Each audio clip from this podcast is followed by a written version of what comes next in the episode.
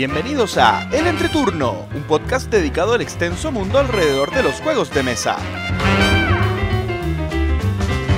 En este capítulo retomamos las grabaciones después de un largo descanso, para junto a Axel y César revisar lo mejor y lo peor del 2019. Además, damos nuestros anticipos y deseos lúdicos para el 2020. Que disfruten el entreturno.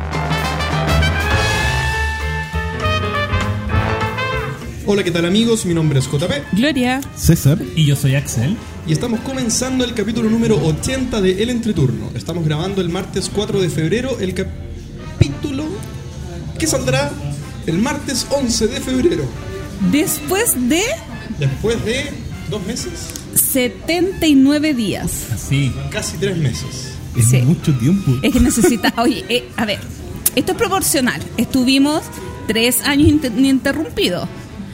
O 79 días de vacaciones corresponden legalmente. Esto es como cuando se te acumulan las vacaciones en el trabajo y jefe, Claro.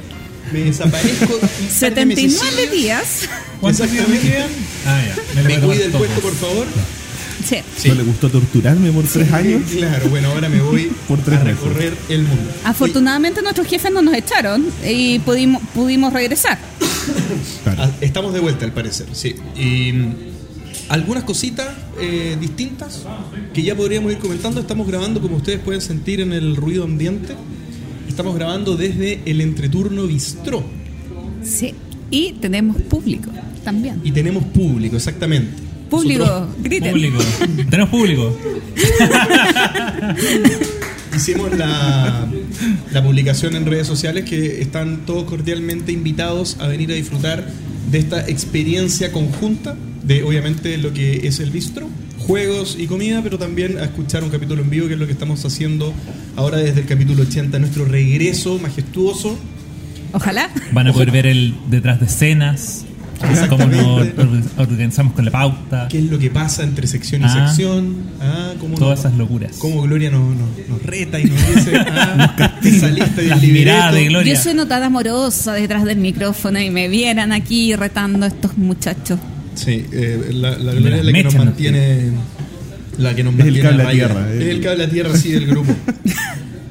Oye, eh, no vamos a hacer una sección similar a la que, a la que siempre es de, de qué ha sido de nuestras semanas lúdicas, porque estaríamos hablando un, un montón de rato, pero, pero más o menos eh, yo les puedo contar que es lo que ustedes saben. Yo personalmente he estado echando a andar el restaurante, ¿cierto? El, eh, echando a andar el, el bistró y eh, desde eh, principios de diciembre que esto está funcionando y en parte también mi motivación para poder hacer el receso con, con el podcast era poder dedicarme un poquitito más al, al comienzo de este proyecto que ya tiene forma, ya está cada vez más eh, afirmándose y haciéndose conocido, que era lo importante para nosotros. Así que eso por mi lado. Don César, ¿qué nos puede contar? César, ustedes lo recordarán, que es un... Él es un, un de la casa ya. Un de la casa. Un de la casa. Ahora soy. No, no de apellido de la casa. Ah, sino, ah, no es eh, César de la casa. No es César de la Ah, casa. No, sí. ahora soy César del Bistró. César del Bistró. Voy a venir acá a vivir. Eh, bueno, la verdad es que dentro de todas las cosas que hice, lo más relevante que pudo haber ocurrido, sobre todo a fin de año, que se alcanzó a anunciar por, por la red del entreturno, fue la Navidad lúdica que nosotros hicimos con un grupo de entusiastas de los juegos de mesa, donde Gloria participó también, eh, donde pedimos donaciones de juegos de mesa para llevar eh, una Navidad un poco más lúdica a, niños que de un hogar de menores que son niños vulnerados y niños con cáncer, de la Fundación Nuestros Hijos y, y del hogar Nuestros Amigos. Ya, la verdad que fueron dos experiencias bastante, bastante lindas, donde los cabros chicos, la verdad, lo disfrutaron todo. Eh, y los papás también se sorprendieron de los juegos, se sorprendieron que el, juego sí es una, una, herramienta de integración, sí es una herramienta educativa, los tutores de, de los chicos que estaban en, en ambas instituciones también se dieron cuenta del, poder que tiene un juego de mesa al momento de educar a un niño. ¿ya?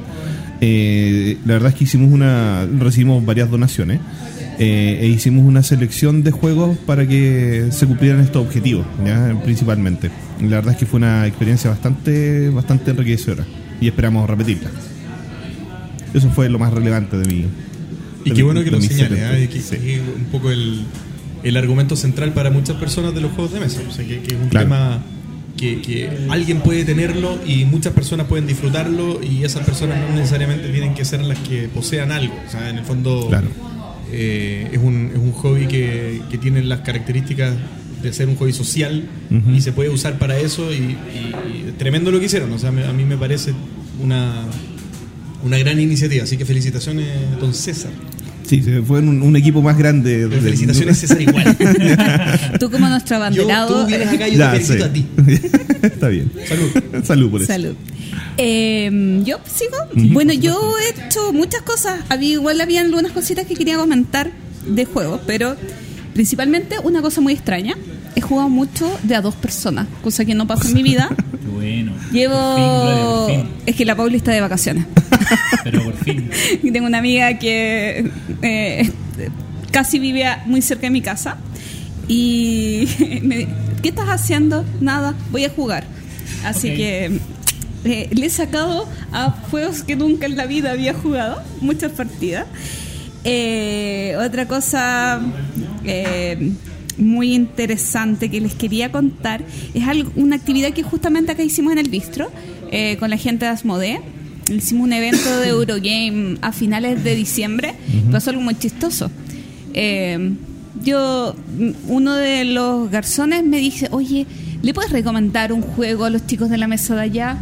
Y fue como, mm, y saqué el azul y me fui a la mesa y le expliqué el azul y me quedé con los chicos ahí hasta que supe la verdadera historia detrás de, de por qué habían venido esos niños acá.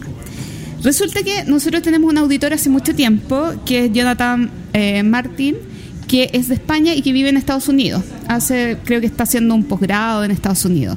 Y él tiene un compañero de posgrado que es chileno y que para las vacaciones, para Navidad, vino a ver a su familia. Y Jonathan le dijo que viniera al bistro y justo yo me lo encontré y él había invitado a sus amigos. Lo divertido dentro de todas estas cosas que como, como a pesar de tan tan lejos la gente eh, se unen por el hobby y todo eso. Otra cosa divertida fue que después llegaron otros amigos y ellos mismos les enseñaron, que no eran tan jugones, le enseñaron azul a sus amigos. Entonces, como el hobby eh, une fronteras, como el hobby se expande, se contagia y todo eso, es lindo. Tremendo. Obviamente estamos abiertos a recibir visitas internacionales, to- todas las posibles. Vengan todos al bistro. Vengan todos al bistro. Vuelen en el vuelo próximo. Em, yo acá estoy analizando mis estadísticas de, de la aplicación. Tuve un en diciembre muy aburrido.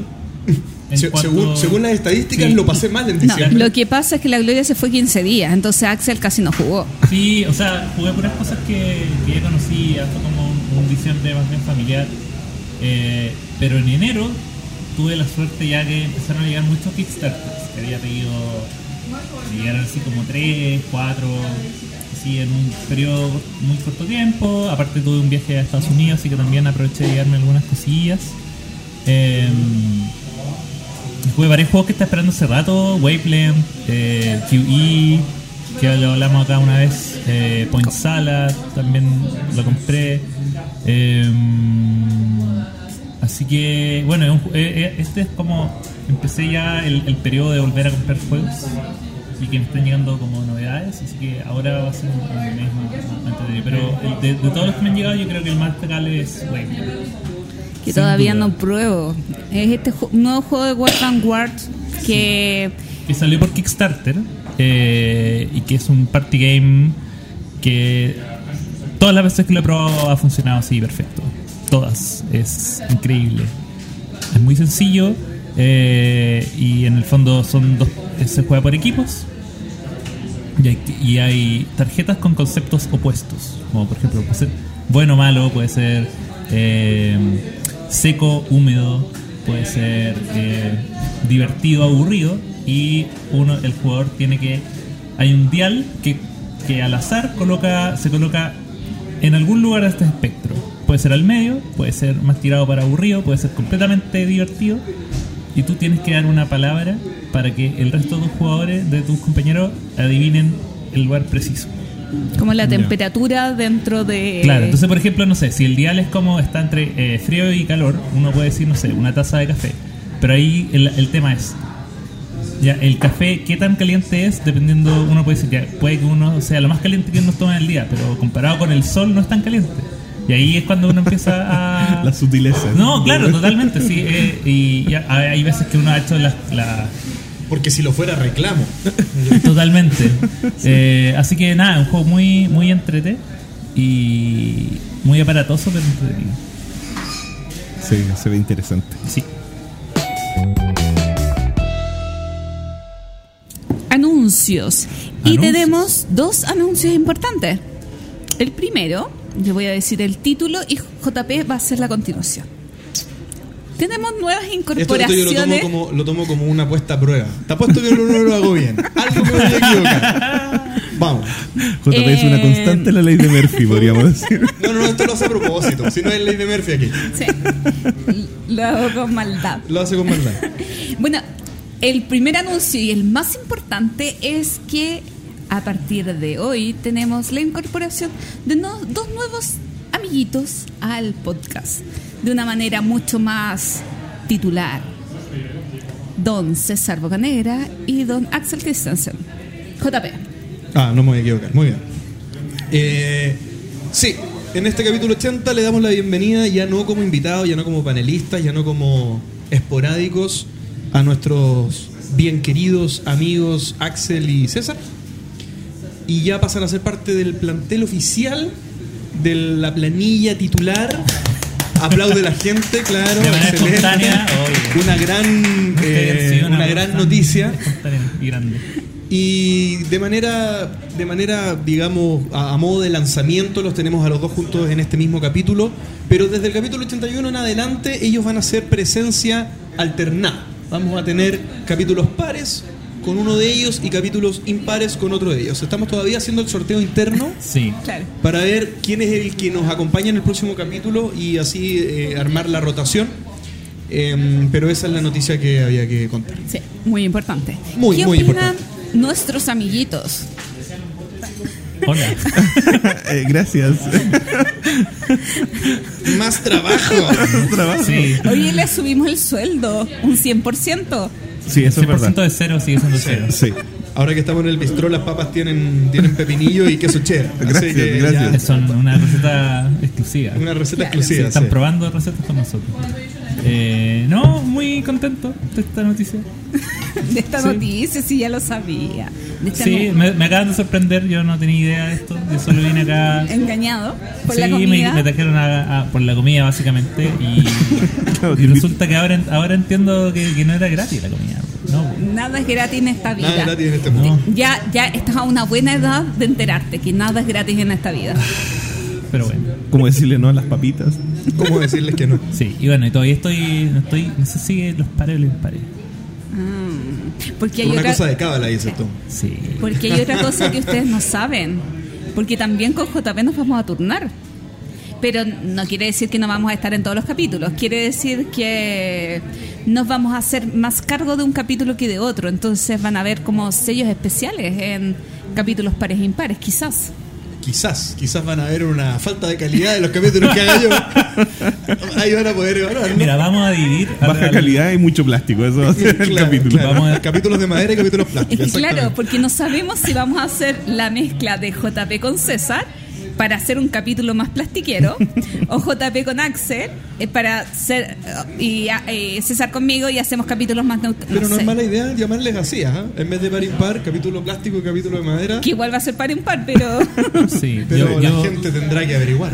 La gente, eh, yo la animo a que pasado, yo diría, unos 10 capítulos más adelante ya haga una evaluación. haga una evaluación. Y, y se diría, y la gente se diría, soy camisete, no, yo soy Team Par, Team Eso. existía eso, había un team Pancho y, y Pancho tenía harta gente en su ¿Viste? team. Sí, está el team JP y el team incorrecto. Sí, está. sí. No, no había tanta gente. Yo era, yo era el más bajo en el team. Sí, sí, digámoslo, digámoslo. Pero, digamos pero- que había el Team Pancho Sí. y un, Claro. un feligrés de JP que dijo yo soy del Eh, Team. y, y digamos que. ah, Claro, sí se le puede llamar team a una persona sola. Pero bueno. Segundo anuncio. Segundo anuncio. Eh, tenemos varios amiguitos y entre esos tenemos a Asmode Chile y también a Devir Américas que nos entregaron unos jueguitos para que celebremos atrasado tanto el capítulo 80 como los tres años que tiene este podcast.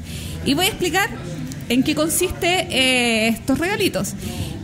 Vamos, tenemos para regalar un azul vitrales de Sintra, pero este regalo va a ser exclusivamente para eh, algún auditor que se encuentre en el territorio de Chile, Chile continental, por Chile si acaso. Ah, Sí, porque Isla de Pascua. Isla de Pascua yo creo que va a salir más caro enviar Antártida un juego. tampoco, Antártida Antártica tampoco. tampoco. Ah. Estamos, estamos con un ajuste presupuestario de Sí. envíos. Sí, porque los envíos que hicimos a México, hicimos a. Colombia, salieron... Bueno, Salieron saladiños. sí.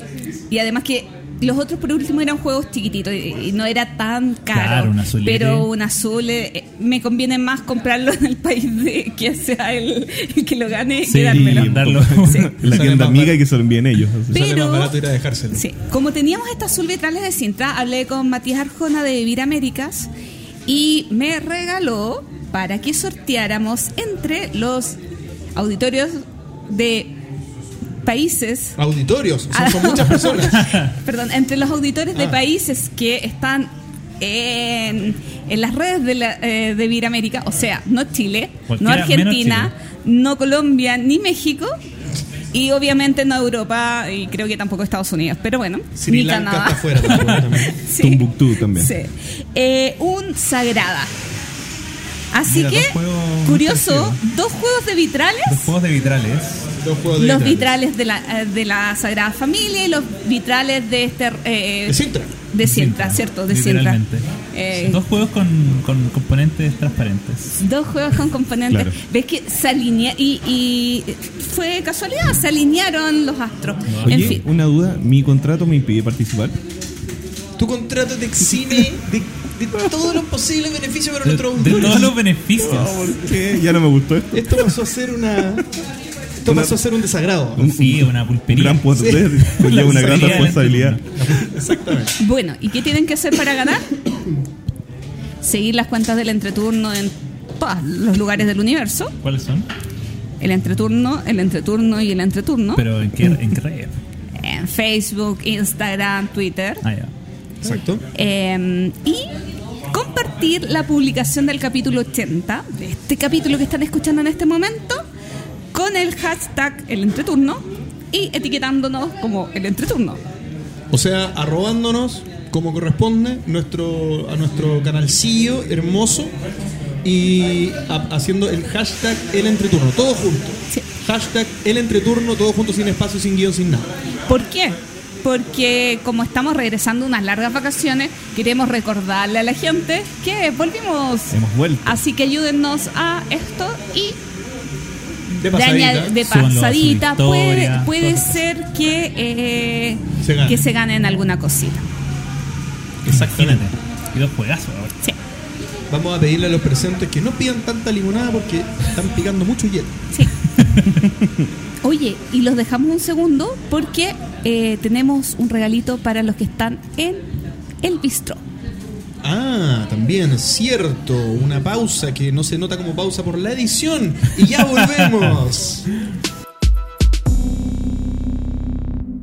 Y en este capítulo especial, ya que nosotros cesamos, eh, quedamos con el capítulo 70 en noviembre, eh, este capítulo creo que quisimos hacer con lo mejor y lo peor del 2019.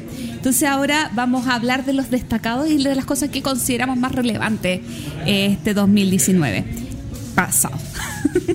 y la primera sección son los eventos. Así que eh, conversemos de, por ejemplo, dos eventos que se hicieron acá en Chile. Eh, uno fue Ludifest, organizado por SkyTip, En ese momento que.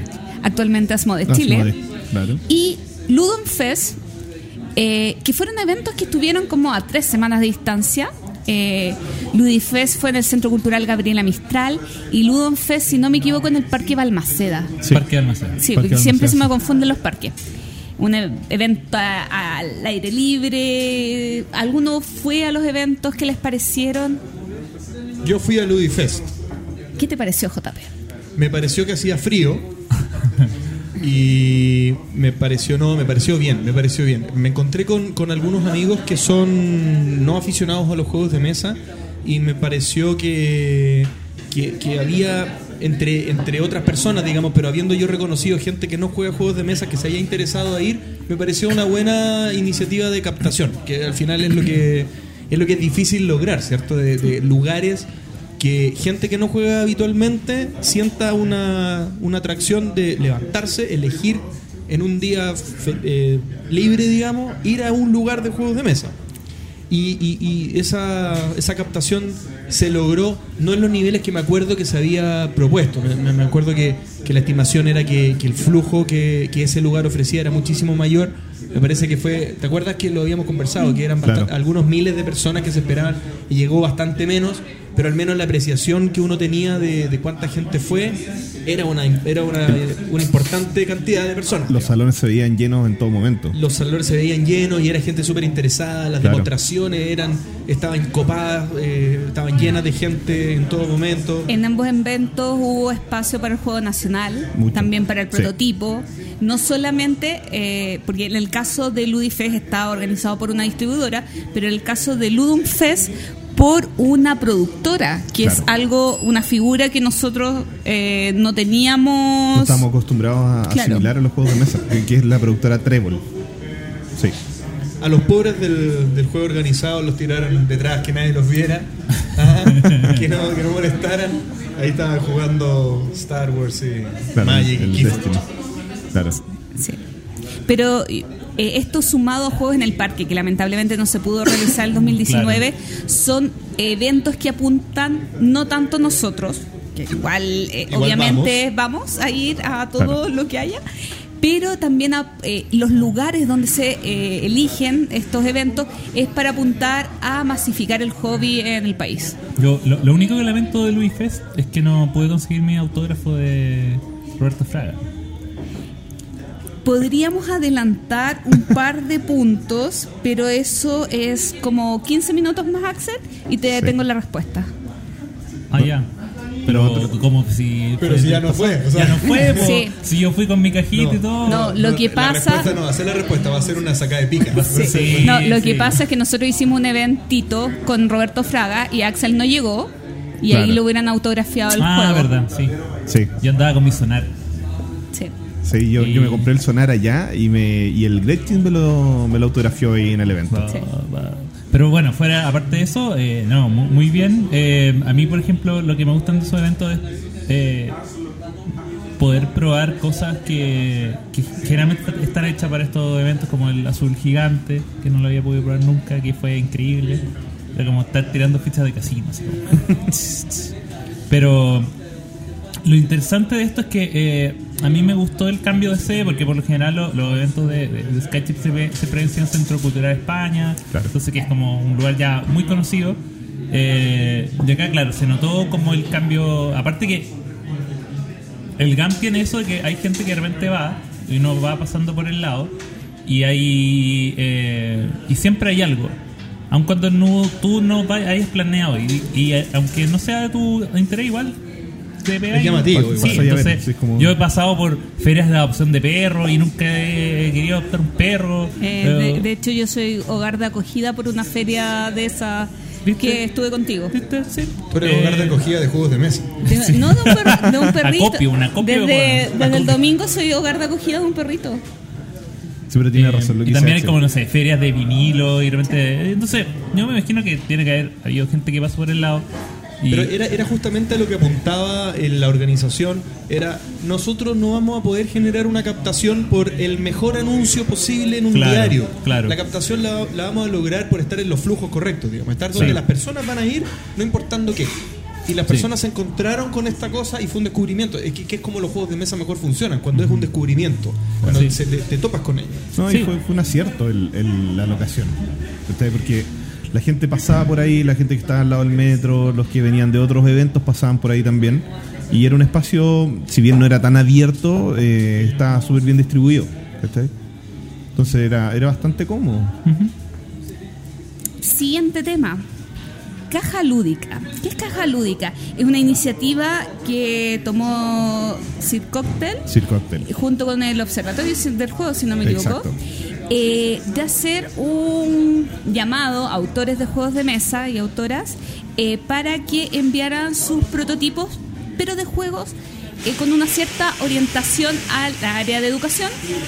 Y creo que más de 100 juegos fueron enviados, y un filtro, dos filtros, y al tercer filtro, chan, chan, chan, eh, nos invitaron a participar. Eh, con Axel fuimos jurados de la primera, de, del primer filtro en vivo y en directo de la prueba de los prototipos, y con César fuimos de la tercera, De la, sí.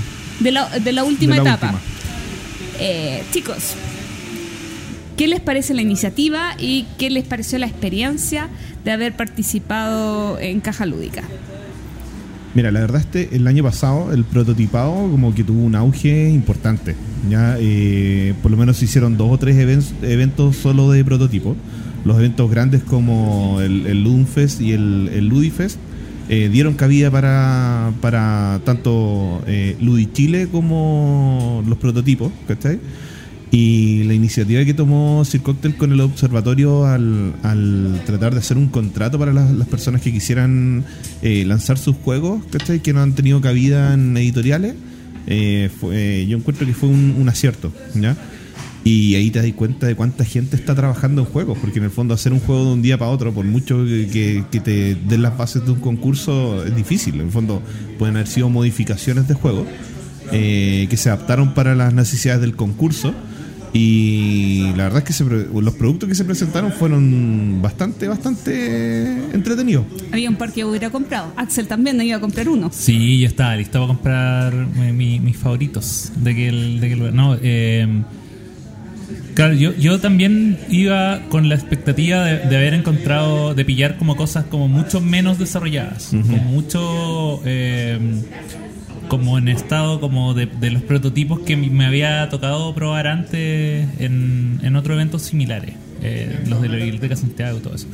Pero, pero acá eran como, claro, eran productos que eh, evidentemente estaban hechos con...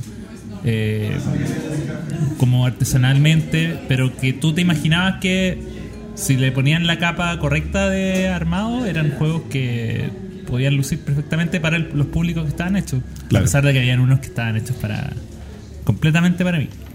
Pero pero aparte de eso, el, la disposición de la gente, eh, de los chicos y chicas que están allá, de poder escuchar, de, de- de- de- de querer recibir el feedback de, de los jueces en ese momento, eh, también estaba fue muy interesante ver como con la atención con la que te escuchaba. Sí, para mí fue impactante porque como yo participé en las dos etapas, en la primera uno solamente, o sea, uno entregaba retroalimentación y en la segunda etapa, que fue una semana después, evaluaba nomás los proyectos. Claro. Entonces de repente uno veía, la idea del juego es muy buena, pero está muy mal implementado y trataba de dar guía. Yo con un juego quedé en la semana pensando ¿Cómo mejorarlo? ¿Cómo mejorarlo? No ¿Cómo era- ayudarle a los cabros? Ni siquiera era mi proto y te trataba como...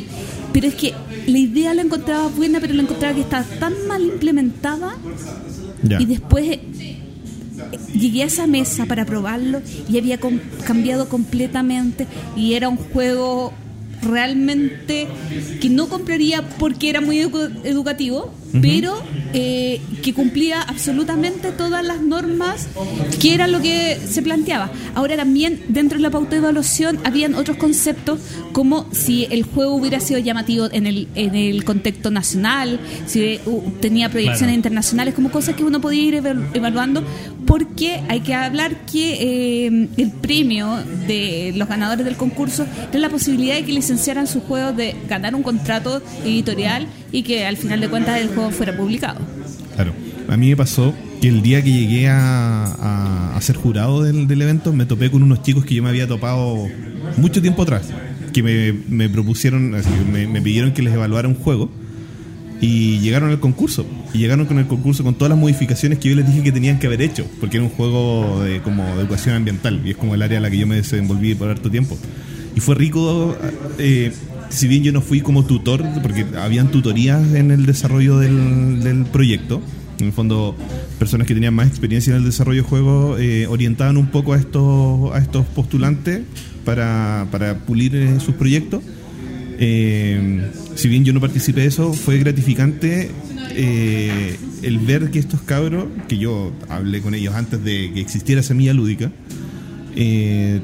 tomaran el consejo. Y eso fue una generalidad. Todas las personas que participaron de verdad tomaron los consejos de las personas que lo- le hicieron sus tutorías y las retroalimentaciones la- las recibían con harta satisfacción y, y gratificación. En el fondo lo agradecían de verdad. Y, y de verdad era, era de repente chistoso ver sus caras cuando tú les decías cosas y ellos anotaban en sus libretitas la- las modificaciones que tenían que hacer.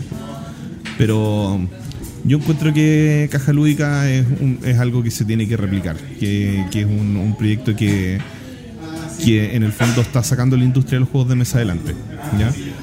Eh, y, y en el fondo ojalá que alguien que a lo mejor una editorial grande, una distribuidora, se ponga las pilas también y haga algo similar. Bueno, eh, en realidad en este recuento nos hemos lo, puesto un poco más localista en las cosas que han pasado más en Chile que en Latinoamérica, porque yo además de Cultura en Juego, un evento nuevo en Argentina, creo que en Rosario, no recuerdo algún otro evento que se haya hecho por primera vez en 2019, como son est- estos como hechos. Ahora, si nos vamos a la industria... Hay uno, ¿Sí? el ¿Cuál? Entreturno Fest. Ah, no, pero sí, es, Ah, verdad, pero es que el Entreturno Fest lo puse en destacados de el Entreturno. Ah, ya, perfecto. Sí, ahí- Sí, porque hay harto que comentar de ese evento. Hoy sí, qué buen evento. Qué buen evento. En fin, ahora nos vamos como a la industria. Cosas de destacar de la industria. Y yo quiero par- partir con eh, el rol que asumió Fractal eh, como una editorial eh, un poco más madura o un poco más relacionada este 2019, porque si bien eh, ya había estado trabajando en 2018 bastante, ya había ido a Essen varias veces, hay muchas cosas que yo quiero destacar de Fractal este año. Y entre esas, por ejemplo, está que comenzó a trabajar con Amigos Spiele, eh, esta editorial alemana de estos juegos de caja pequeña donde está el Thomas Say, Bonanza, etcétera. Eh, también con TCG Factory, que es una empresa española, y que entre los dos hacían la tirada de un juego como fue El Despertar, eh, y también con Hielo, empresa francesa, con Blue Orange, tremendas empresas, eh, Brandeis y Jelly Bean Games, que es el de La Dama y el Tigre, por ejemplo. Claro. Entonces, el tema asociativo de Fractal con estas empresas considero que es un paso súper importante para la industria chilena. Porque no es lo mismo que DeVir edite un juego de hielo como el No. Bunny Kingdom. Bunny Kingdom es de hielo, Bunny ¿cierto? Kingdom de Yellow. Sí. O sea, no es lo mismo, porque al final es de Iberia el que hace los contactos, no es de Chile. Entonces, realmente es importante que este paso queda fractal, ¿cierto? Sí, y aparte que está, está marcando un precedente y está marcando una tendencia también, porque la yo que estoy un poquito más metido ahí en el, en el, mundillo de, los, de los autores y, de, de las personas que quieren sacar adelante sus proyectos y sus editoriales, es algo que se está, se está tomando como un ejemplo a seguir. ¿ya? Pequeñas editoriales que en el fondo están tomando como un modelo de negocio el licenciar y el, y el generar eh, alianzas para, para poder sacar adelante su, sus empresas, ¿cachai? Y a, y a, Fractal le ha funcionado súper bien. Y eso también eh, incentiva al no jugador a jugar, porque están, trayendo, están, están licenciando juegos que son súper entretenidos, baratos y juegos pequeños que puedes llevar a cualquier lado. O sea, ideales para evangelizar. Y nosotros tuvimos a Fractal, lo hemos tenido un par de veces en el, en el entreturno, eh, pero cuando, cuando ellos estuvieron la primera vez, de hecho, en los primeros, creo que fue el capítulo 7, si no me equivoco, el 4, eh, pero fue Sí, uno de los capítulos siete. iniciales que Sí. tuvimos a Fractal. Y nosotros hicimos la conversación muy en la génesis de todo esto que hoy está explotando eh, como ya más maduro, esta conexión, esta asociación eh, con el exterior que menciona Gloria. Y ellos comentaban, o sea, en el fondo la manera en que ellos empezaron este, este, este viaje fue creyéndose el cuento, o sea, en el fondo creyendo que, bueno, ¿por qué no nosotros podremos hacer grandes sociedades con, con grandes empresas de afuera eh, intentémoslo. Y la verdad es que lo intentaron y de a poco se fueron posicionando, posicionando, creciendo y, y armaron esta tendencia o, o este nuevo est- esta nueva manera de hacer crecer el hobby en Chile que menciona Claro. César, digamos. Entonces, Sí. es- es un- yo lo encuentro aplaudible y me parece que tienen merecido el, el, el- el tercer lugar, digamos, de, de editorial en Chile, digamos. Y sobre eso mismo, por ejemplo, otra cosa que a destacar de Fractal este año es, si bien ya creo que es el tercer año que van a Essen, pero en este Essen fueron a mostrar más juegos propios. Eh, el Saucy, Saucy, ay, ¿alguien puede pronunciarlo? Eh, Saucy, bueno, este juego que. Ravensburger, si no me equivoco, editó de Michael Kisley hace un par de años. Eh, la licencia quedó abierta y Fractal lo rediseñó, eh, no, reilustró. ¿Cómo- ¿Cuál es la palabra precisa?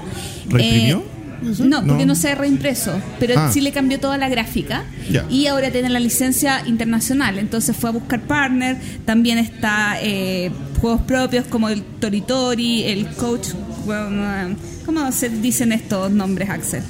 eh, Tough Calls, Sí. Tori Tori, Y- Corruptia, y el, y el Simplicity. Y, y aunque esto es noticia 2020, ya en España está el, el Corruptia. Corruptia. Sí. Qué, Eh, qué- sí. qué grandioso eso. Sí, porque el fin de semana salió un video de Massivi eh, Sí. mostrando que había llegado a Sacatros del Corruptia y para mí un tremendo orgullo y felicidad por la Camifeño y también por los chicos de Fractal. Es, es rica esa sensación cuando a un amigo lo, lo- le están haciendo un reconocimiento de esa, de esa envergadura. Pa- para mí eso, eso es, que- es quizá más, más importante o, o lo que yo más destaco de, de lo que hizo Fractal el año pasado. Eh, independiente de que me acuerdo que eh, Simón cada vez más seguido me dice, oye, vamos a imprimir esto, publícame algo. Yo, oye, como que me acuerdo que la, la- la primera vez como que tuvimos un par de reuniones en, el- en el año, pero era como, no sé, cada dos meses me dice, oye, van a llegar seis juegos más. Como, ¿qué?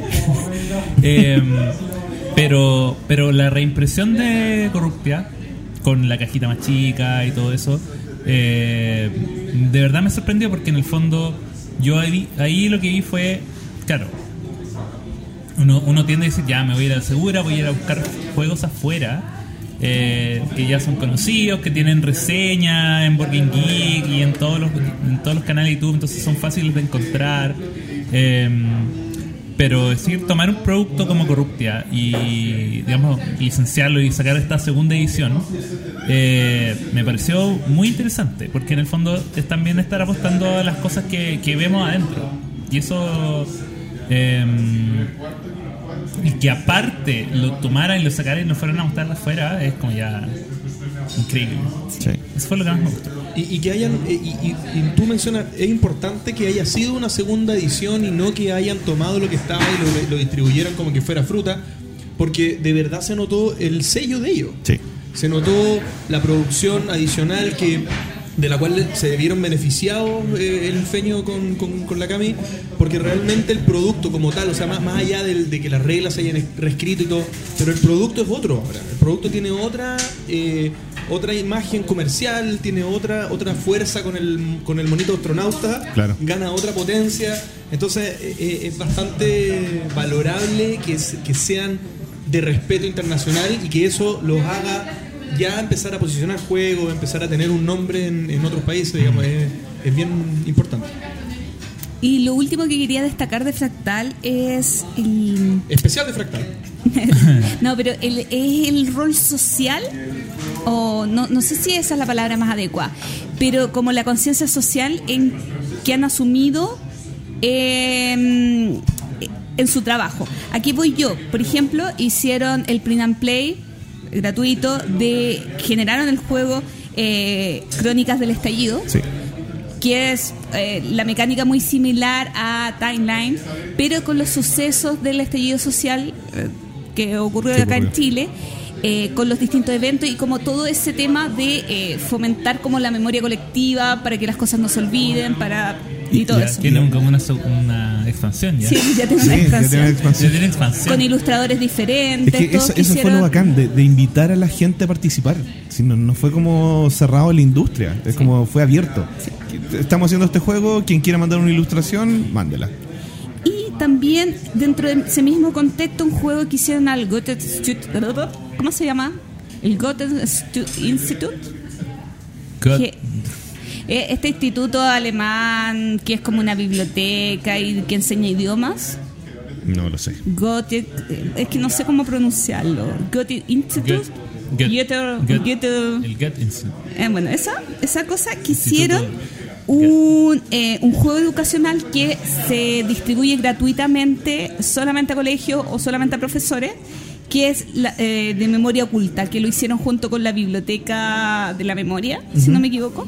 ¿El Museo de la Eh, Memoria? eh, perdón, eso, la- es que como estaba con Sí. el tema de mi biblioteca, el Museo de la Memoria, y que es como un recorrer Santiago eh, conociendo sucesos que ocurrieron en, en la ciudad. Así que igual es importante destacar que eh, tiene otras aristas y no solamente es como una empresa productiva de quiero billetes, quiero eh, billetes. claro, no, no solo se dedican a ganar plata. Mira, de hecho, puta, yo puedo, puedo dar fe, ¿cachai? Del tras bambalinas, por ejemplo, lo que nos aportó Fractal también en el estallido, ¿cachai? Acá en Chile se hicieron muchos cabildos, mucho, muchas reuniones para discutir los temas, para explicarle a la gente qué es lo que estaba pasando, porque políticamente hay muchas personas que estaban ajenas a- al conocimiento de, de- de lo técnico en, en cuanto a lo, lo que está ocurriendo. Y dentro de uno de esos cabildos eh, se hizo una iniciativa donde nosotros, eh, con un grupo de amigos, íbamos a mostrar juegos, pero juegos comerciales, no prototipos, a la comunidad. ¿cachai? Que era para un grupo de tercera edad. Y al final llegaron los abuelitos con sus nietos, que que están. eh, era el, el cabildo que se hacía cerca de la plaza de Yungay, ¿cachai? Y, y nosotros fuimos a demostrar juegos, a jugar con los niños, a jugar con los papás, a jugar con los abuelitos. Y Fractal puso una cantidad de juegos, nos prestaron los juegos para que nosotros lo demostráramos. Estaba la estaba la, mm, la Laura, ¿cachai? Eh, de, de Fractal demostrando con nosotros, ¿cachai? Y sin ninguna intención de promover ni nada, era solo eh, enseñarle a la gente a jugar, ¿cachai? Y, y no solo demostraron sus propios juegos, ¿cachai? El juego que estuviese a disposición lo, lo, lo mostraban, ¿cachai? Entonces, bueno, la verdad es que los que los conocemos todos sabemos que los chiquillos son, son bacanes. Ellos son excelentes personas, excelentes seres humanos y, y siempre están ahí para ayudar y, y dar una palabra de aliento, sobre todo a los que están empezando en esta cuestión del, del- de los juegos de mesa. Pero ahora yo voy a decir algo negativo de ellos. Se Mm. cambiaron de casa y todavía no nos invitan a la ina- inauguración. Ah, pero que está desordenado. si fue o sea, yo solamente, yo solamente ese mensaje estoy esperando mi invitación para la inauguración de la nueva oficina de Fractal. Paso el aviso económico. Bueno, ya, ya los comprometiste a una inauguración. Bien, bien jugado, Gloria. Por lo menos conmigo. bueno, y eh, destacando también otro que, otras cosas que hicieron una editorial amiga, el ludoísmo también, eh, si bien eh, tuvo una menor producción de juegos este año, sacó, eh, se me olvidó cómo se llama el juego de biología. El Eh, citosis. eh, El citosis. citos- citosis, y que también eh, fue en compañía de otra editorial Claro. y eh, con Two Tomatoes sacó el Twister, ¿Twister cuánto? ¿Travel? Tra- Oye, olvidó. es que a mí se me, se me olvidó cómo se llama este Sí, juego. el. eh, Os lo voy a buscar. Bueno, eh, así que también, si bien los amigos de ludoísmo ya no están acá en Santiago, que es como el centro y donde uno ve más movimiento, eh, ahora están en Valdivia y están haciendo cosas súper importantes, como por ejemplo mover también el círculo de creadores de juegos de mesa allá. eh, hacer jornadas de prototipos y bueno Valdivia es una ciudad que se destaca por la ñoñería y Globe por Twister, hacer ¿Ah? Globe Twister. Glove Twister y por hacer cosas divertidas. Me gusta Valdivia Lúdica. Sí.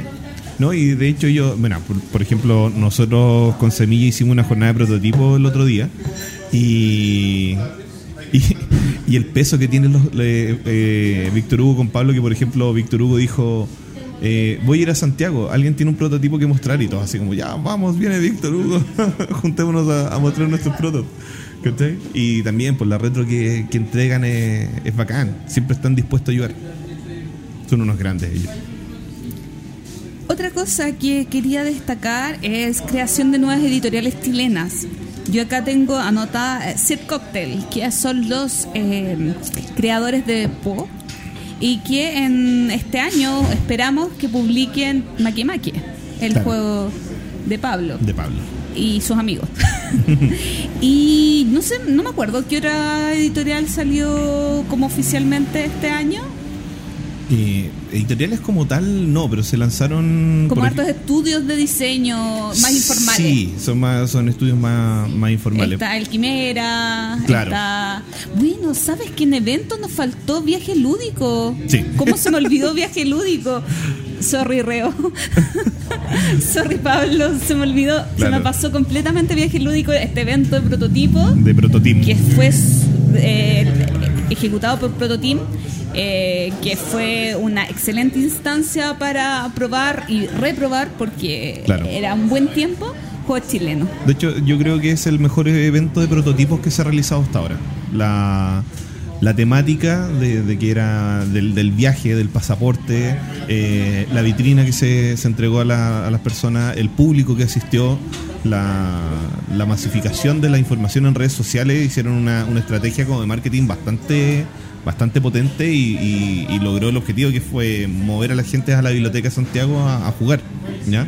y ya estamos esperando los chicos ya se están organizando para la, la versión 2020 así como- y ahí estamos atentos a lo que pueda suceder Otra cosa, eh, no me acuerdo que, si había otra editorial, es una nueva distribuidora que apareció este ve- en 2019, que es Más 4.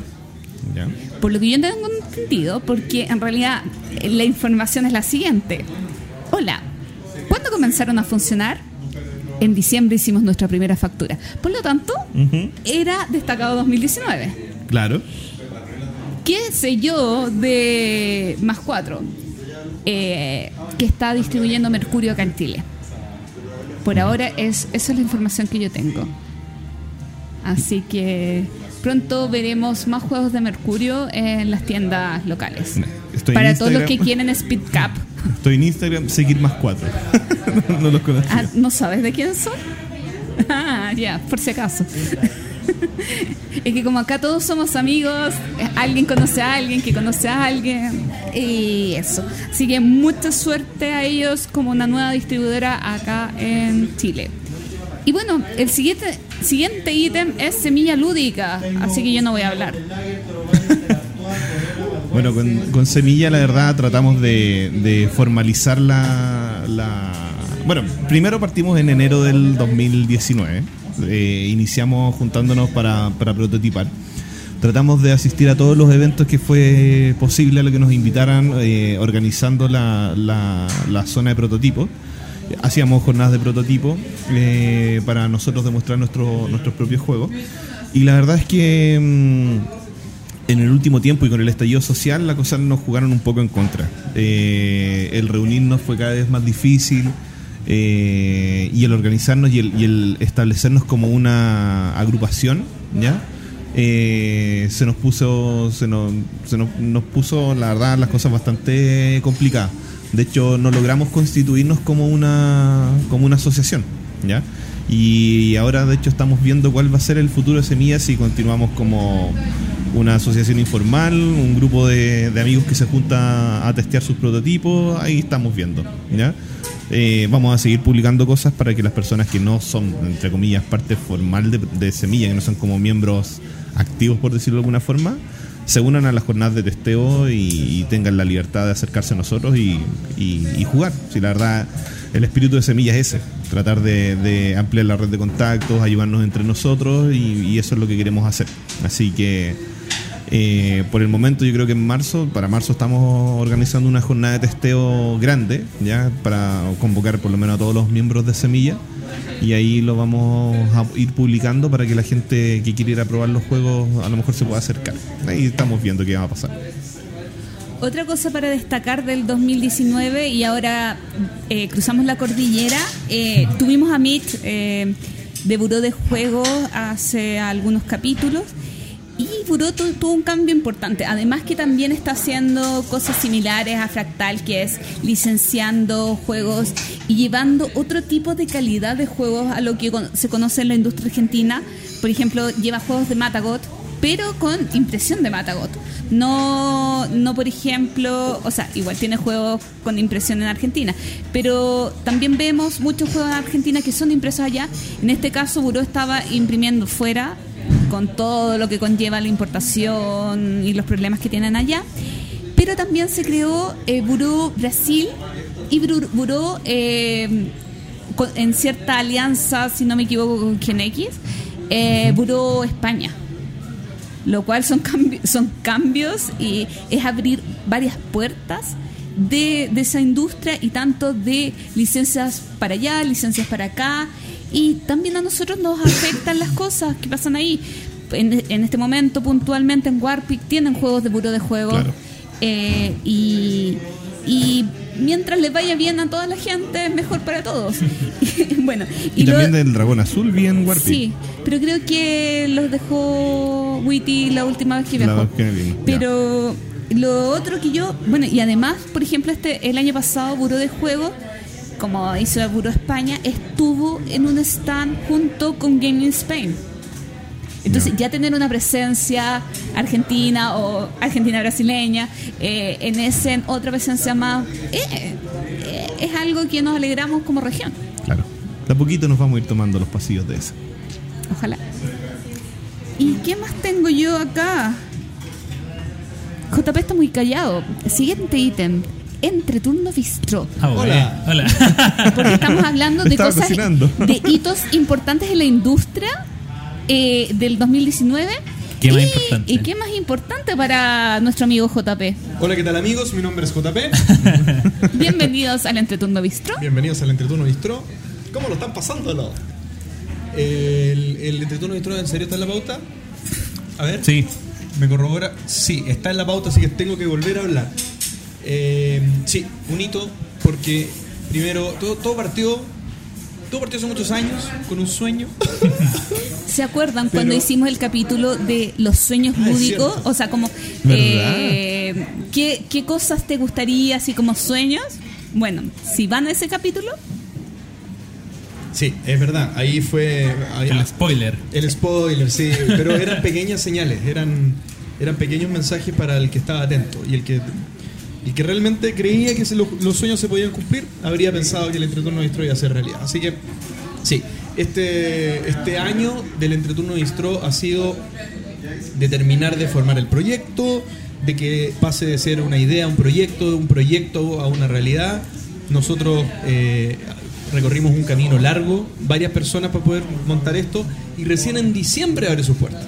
A principios de diciembre esto se hace, bueno, hubo una cata de comida que, que se, se posteó, digamos, y participaron, eh, de hecho, todos los que estamos en Todos esta mesa estamos acá. Claro. Es. participamos. todavía estoy satisfecha de esa cata de comida. Ay, está rico. Y este y claro, eh, desde ese momento a ahora esto todos los días va mejorando un poquitito más. Eh, ¿Qué más puedo decir? Porque en el fondo se ha conversado bastante. Puede del- recordar la dirección, por ejemplo. la dirección. Enrique Sego... No, mentira. Eh, Los Leones 179. Esto es Comuna de Providencia en Santiago. Eh, calle Los Leones a pasos de... A pasos del metro. A Del pasos mismo del metro del mismo nombre, a pasos de calle Nueva Providencia, que sería la principal del sector, y A paso del Costanera Center. a pasos del Costanera Center, exactamente. Claro. Pueden traer sus propios juegos, no es necesario que usen los que tenemos Pero nosotros. acá veo una cantidad de juegos bastante buena. Sí, hay una, una cantidad de juegos importante. Está. Todo lo que necesito está acá. Todo lo que necesitas. sí. Todo lo que necesito. Está azul. Está azul, listo. Hay un juego de acá que yo quiero probar que es la Incómodos Invitados. Que por lo menos estaba hace un ratito. Ahora no lo veo, pero el tema es que me No, tengo sí, que está- leer. está abajo, está- me tengo ah. que leer las reglas y eso, está. eso es Está lo que no arriba de quiero. Quiero que JP me lo explique. Mira, ahí está, arriba de Adventureland. Siguiente tema. Siguiente tema. Siguiente tema. eh, productora Trébol, que ya igual adelantamos un poquito, porque acá en Chile, a diferencia de otros países, estamos acostumbrados a que las editoriales sean las generadoras de los principales eventos. Pero nació Productora Trébol, que eh, fue la que organizó Ludum Fest y que está casi una vez al mes organizando eventos pequeños eh, en sus oficinas. Claro. curioso y yo feliz, porque mientras más eventos, más feliz soy. Sí, la verdad es que están están súper activos los, los tréboles, ¿ya? Eh, colaboraron con nosotros en la Navidad Lúdica, de hecho fue el centro de acopio máximo donde, donde yo iba a dejar todos los juegos. Eh, quedaron para adentro cuando llegué con la bolsa de juegos que me regaló la Gloria y Carlos Rodríguez, que eran dos bolsas gigantes llenas de juegos. Eh, y sí, los chiquillos están súper entusiasmados tratando de sacar la, industria adelante, tratando de que la gente juegue, tratando de que la gente conozca lo que es, el mundo de los juegos de mesa. Están haciendo subastas para que, quien tenga juegos pueda ir a, venderlos. Y en un evento entretenido, eso, es lo importante. Eh, estamos en conversaciones también con ellos para hacer una jornada de prototipos, ¿ya? Y ya invitaron a unos prototipos a, participar desde el último evento en el, en el que ellos realizaron. La verdad es que es súper bien con los trébol. Gran, gran valor, un gran aporte a, a la industria nacional. Y bueno, eh, en relación con medios eh, de comunicación en Latinoamérica, esto es lo único como que pude meter bien Latinoamérica porque me lo sabía muy bien De memoria. de memoria. Eh, por ejemplo, nació, nació un nuevo podcast que es La Mesa, un podcast colombiano. La mesa, La Mesa. Rivales. No, a mí, amigos Yo, rivales, mí- no había nada. todos son rivales. Sí, porque tú cuando tenías carta de trampa, nosotros Sí. éramos tus enemigos. Obvio, obvio. Y ahora son- todo el resto son mis enemigos. Sí. Bueno, eh, está en la mesa estos chicos de Colombia eh, haciendo su trabajo. Y, y sí serían tus enemigos, porque ¿sabes a quiénes entrevistaron? A las ilustradoras de Winspan. Ah, que es una. eh, Para mí, realmente los sentí como rivales cuando vi ese capítulo y lo escuché. Porque qué envidia, me hubiera encantado. eh, tener como entrevistadas a las eh, ilustradoras de Winspan, que son las dos colombianas. Tenían, claro, tenían lo- ventaja de la localidad. Sí, y una que, que la conocían, ¿no? Fue, fue terrible. Eh, y lo otro, por ejemplo, eh, nació Latin Ludens, que ellos dicen que son un podcast. Para mí no son un podcast, aunque los quiero. Eh, porque, ¿Por qué no? Porque transmiten por YouTube y, Ah, muestra, y no. muestran mucha imagen. Ah, entonces no. Y para mí eso no es un podcast. El podcast privilegia el audio a, a- si bien puedes estar grabando, lo que dice, es la pri- privilegia es el audio. Por supuesto. No comenzar a explicar un juego y, y las- eh, esto parece como crítica, pero para mí no es un podcast, es un canal No, de YouTube y que hacen todas las semanas capítulos, todas las semanas, todos los lunes transmiten en vivo. Es increíble eso. Eh, Diluvio Lúdico, que es otro canal de YouTube que nació en Valdivia, por eso de- Sí. el tema de Diluvio. Ah, diluvio, por eso. Claro. Y que además Ah, de que. creo que lo he visto. Sí, Sí. además de explicar Súper juegos. simpático el chico de sí, Diluvio. Tiene, eh, si no me equivoco, él es terapi- eh, tera- eh, estudió terapia ocupacional Ajá. y trabaja en un colegio. Entonces, e igual habla mucho como de la perspectiva de qué juegos, cómo presentárselos a niños. Eh, eh, es súper interesante la visión que da él de esto.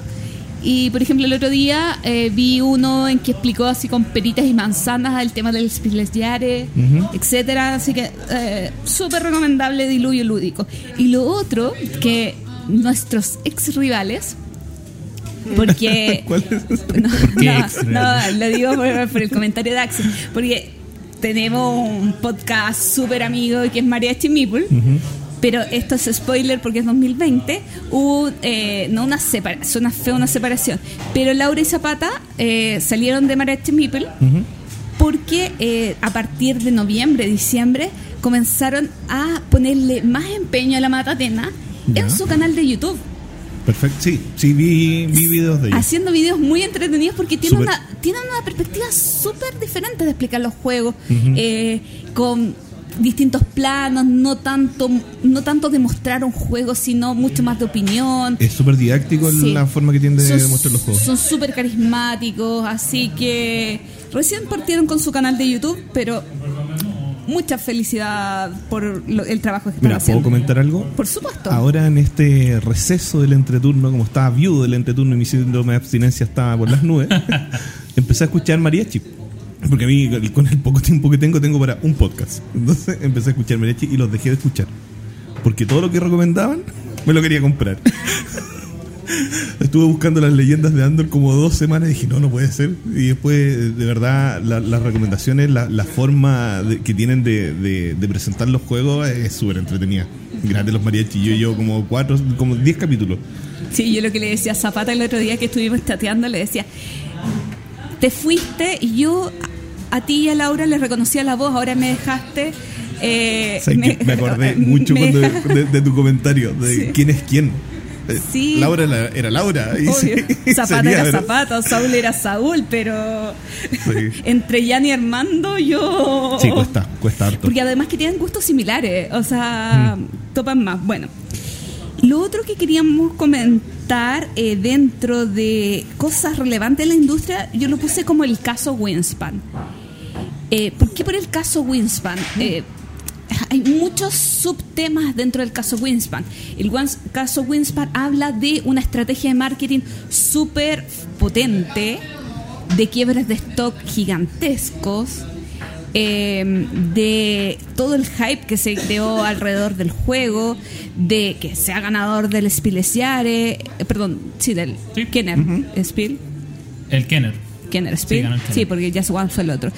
Eh, entonces, quería comen- que comentáramos qué opinan, no del juego, sino de todo lo que pasó alrededor de, de este juego. A mí me parece que es. eh, este es un caso muy importante porque. Y, y es muy divertido y un poco contradictorio, siento yo, que haya ganado el Kenner Spiel porque.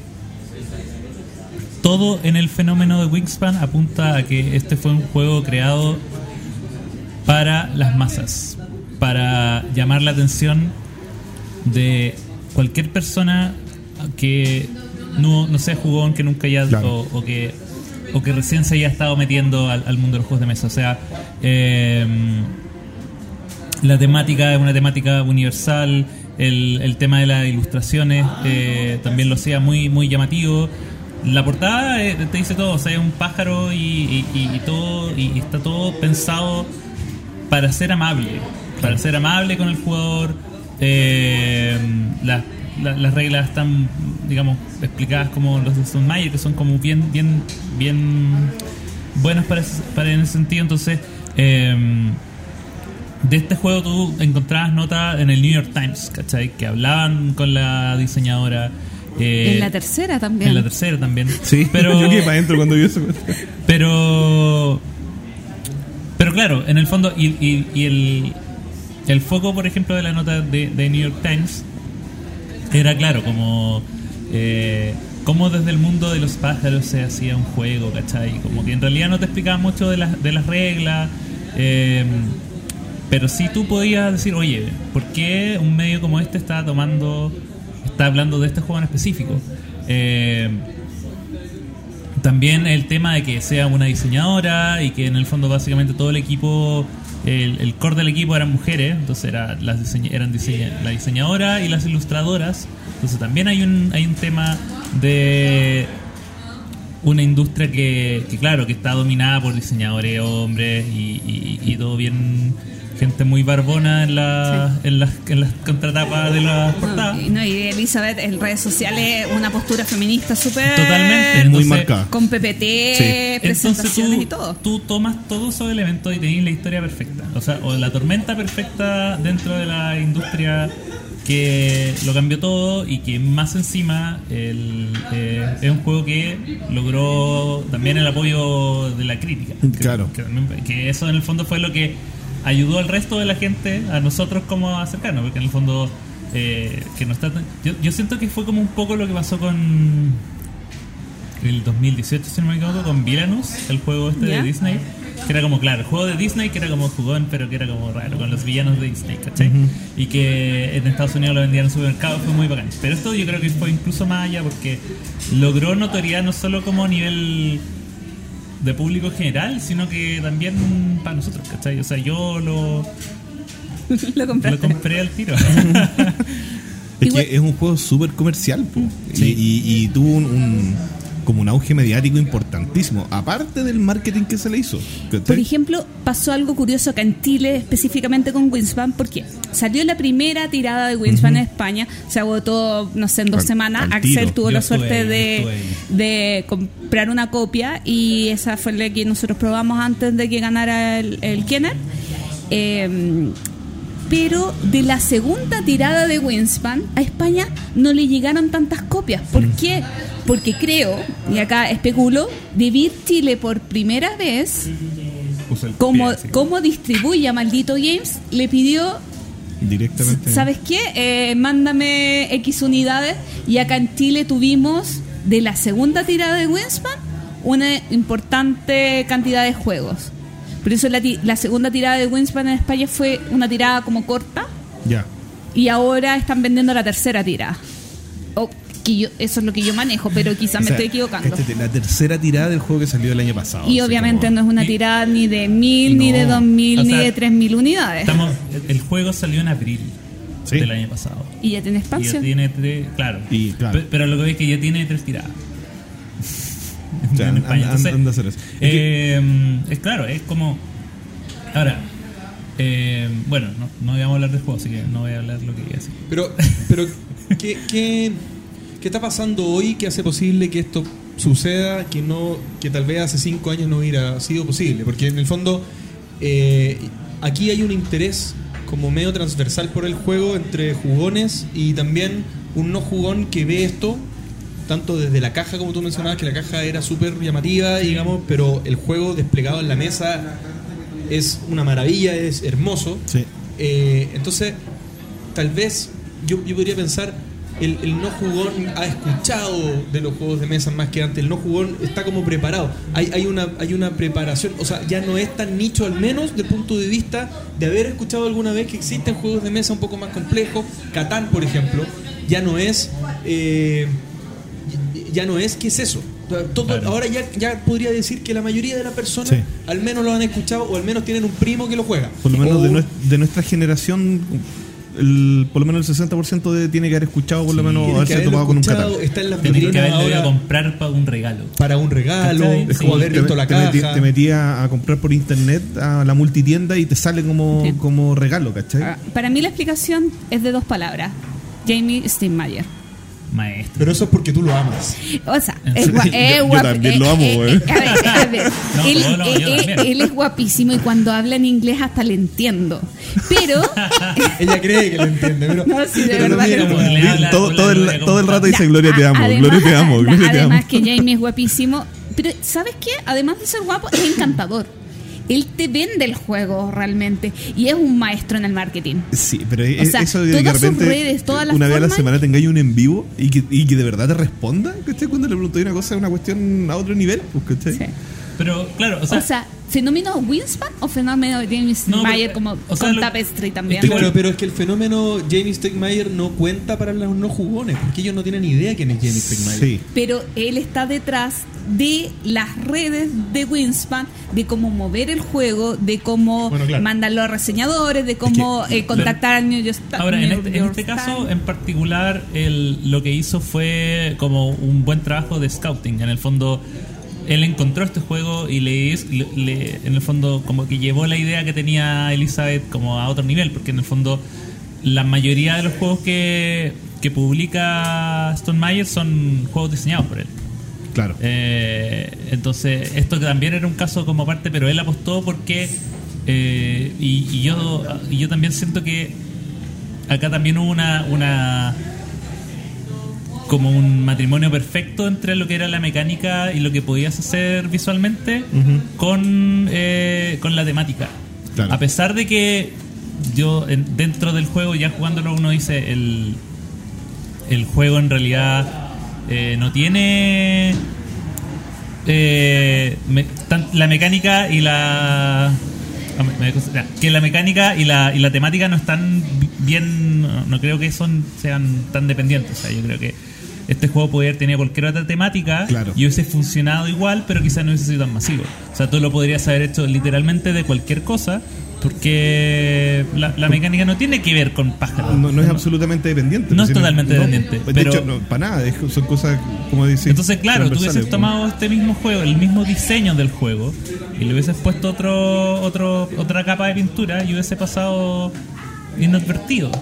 O hubiese sido Claro. como, claro, otro lanzamiento más, pero yo creo que fue el tema de los, de la temática, los pajaritos, la historia que hay detrás. Esto es un juego que tiene una historia para contar, que no, es, no está en la caja, sino que está fuera de ella. Y en el fondo eso es lo que te interesa. Eh, O sea, no me interesó Wingspan qué? como Por- juego, sino la historia. sí, sí, puedo- yo Es puedo que, decir eso. de partida, ya, es un buen juego. Ya eso, eso eh, está, está claro. Y por ejemplo, piensa en una mamá que va a comprar un juego a una tienda y que no sabe nada. O sea, todas las cajas con los tonos de colores similares, este es el superventa y de repente ve el pajarito, agarra la caja, la da vuelta y ve los huevitos. ese, es, el que se lleva. ¿cachai? Por el otro lado, el asunto mediático. Eh, si solo lo vemos por el por el, el, abordaje mediático de que es un juego eh, eh, creado por mujeres, ¿cachai? Que tienen una, una, una, una clara militancia feminista, también esa cuestión llama la atención, ¿cachai? Porque eh, es, es algo, es un tema que está súper en boga, ¿cachai? Es algo que está tomando mucha fuerza hace varios años y ahora ya está en su, su pico y su auge máximo. Entonces también es un, es un representante para la comunidad, ¿cachai? Y eso, y eso también es valorable porque en el fondo le, le, está, le estás dando un giro a la, a la industria, ¿cachai? Y nosotros lo hablamos aquí en un momento. La- los representantes máximos de, los- de los juegos de mesa en Chile son mujeres, ¿cachai? Está la Ketty, está la Cami, está la Gloria, ¿cachai? Entonces es como, estamos, Después nos tiramos a la presidencia de la República. y, y voy, voy por ti, Yo creo que vamos a lanzar la cami. claro.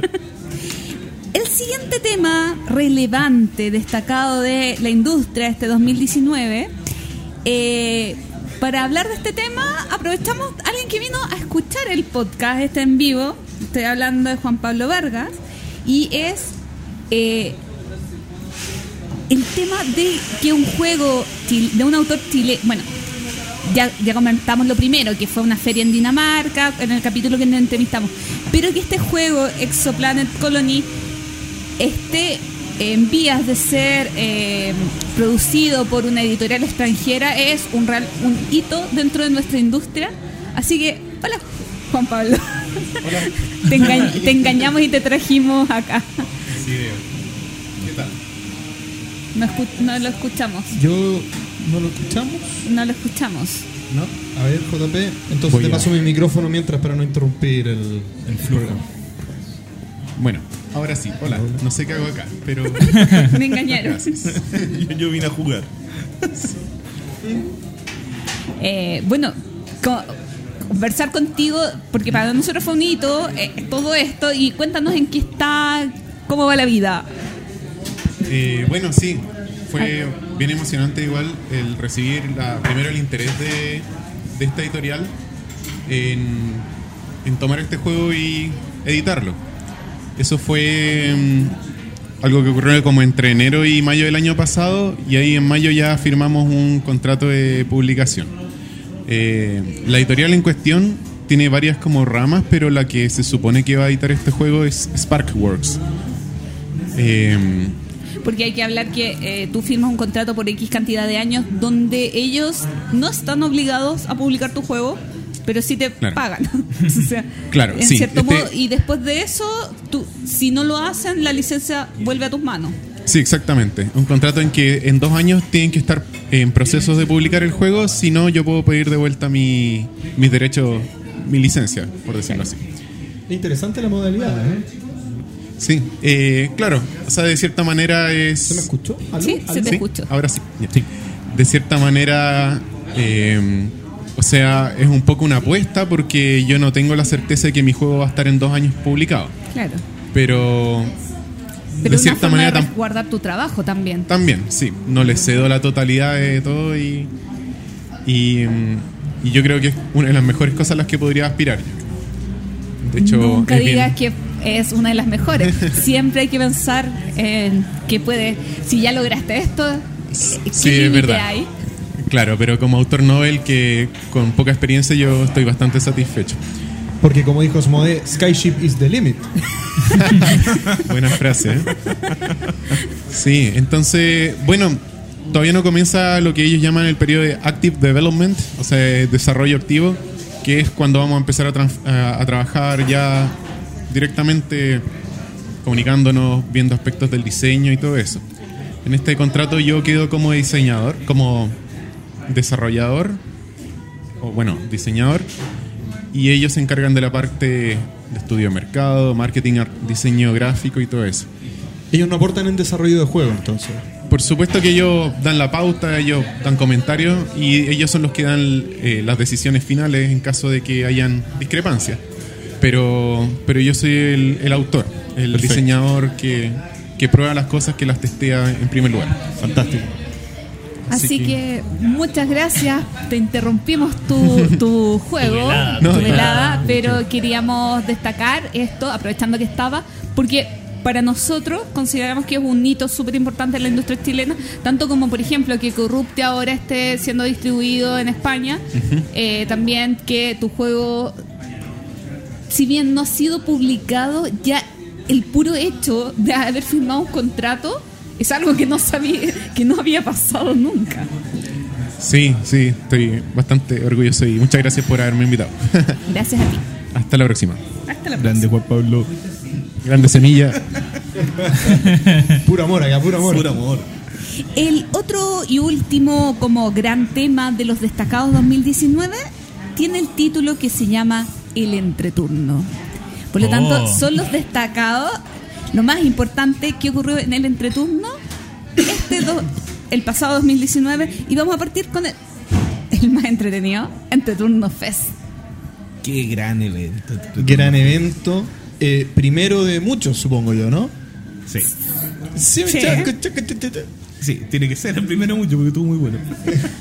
Es que, bueno, el contexto es que eh, cuando se realizó Ludifest, nos dimos cuenta que había mucha gente de fuera de Chile que había venido a este evento, porque como lo organizaba SkyTip, que recién había sido comprada por Asmodee, eh, muchos partners, por ejemplo, eh, eh, Mar Lúdico, que de Perú, venía al evento para tener reuniones con Asmodee. Chicos de Argentina venían al evento para tener reuniones con Asmodee. Y llegó gente de Colombia, de Brasil, que no fueron al evento del Entreturno Fest. Pero estaba Roberto Fraga también, es justamente esa semana en Santiago. Entonces, ¿por qué no reunirlos a todos? Así que invitamos a muchos amigos chilenos que participan activamente en la industria y muchos amigos extranjeros y lo pasamos excelente. Aparte que la Gloria hizo lo que siempre hace. Cocinó toda la tarde. y tenía cositas ricas para todos. Es que- y, y estuvo muy bueno. Podemos decir, nosotros carreteamos con Roberto Franco. Que no todos pueden decir. Y- Axel no puede decirlo porque no llegó. Claro, no fue. No fuimos, lo- no fuimos suficientemente buenos para él. Y ahora y, des- y, y al principio del capítulo se quejaba de que no tenía su juego autografiado por Roberto Fraga. No llegó al evento. Pero sabes qué, El- es lindo. Bueno, yo le tengo mucho cariño a Roberto. Eh, lo generoso que es y, y cómo conversaba con todos y los apoyaba y les hablaba de la Es que era- experiencia. Era, increíble esa cuestión. De que a, todo, a todos les, les dedicó un, un minuto. No hubo persona con la que no habló. No hubo un autor al que no le dio un consejo. No. Y un tipo sencillo, pero a más no poder. Eh, es, es como el es como el tío que uno quiere. El- como el tío favorito de la familia, él es Roberto. Y aparte la señora también es un amor. Sí. También Sí, un amor. Florencia no entiende nada de español, pero eh, tiene una sonrisa, un carisma que como que eh, es muy simpática ella. Sí, muy geniales, geniales. Bueno, y, y también el- la, la conversación que se dio con, lo- con lo- los chicos de Argentina también. Eran súper simpáticos. eh, me sorprendió lo tranquilo y calmados que eran hasta que nos pusimos a jugar. Ah, porque al final de, eh, de la velada nos dividimos por equipos. Argentina contra Chile. el... No sé si ella, eh, Daniel se había ido. No, no sé si era Argentina-Chile o Argentina-Chile. Sí, Argentina-Chile y jugamos en cómodos y, no, eh, sospechosos inhabituales. Eso. Nos sacaron la cresta, perdón, no se pueden decir esa palabra. Eso está, está en el límite. Pero, límite. pero nos Nos, destrozaron. nos destrozaron, ¿no? Y, eran y eran personas pero nosotros le ganamos las últimas copas de fútbol. Sí, pero eran personas diferentes las que estaban jugando versus las que con las que convivimos, porque las que convivieron eran personas sencillas, calmaditos, mesurados para hablar y después no, eran unas bestias, nos, des- nos destruyeron, nos destruyeron.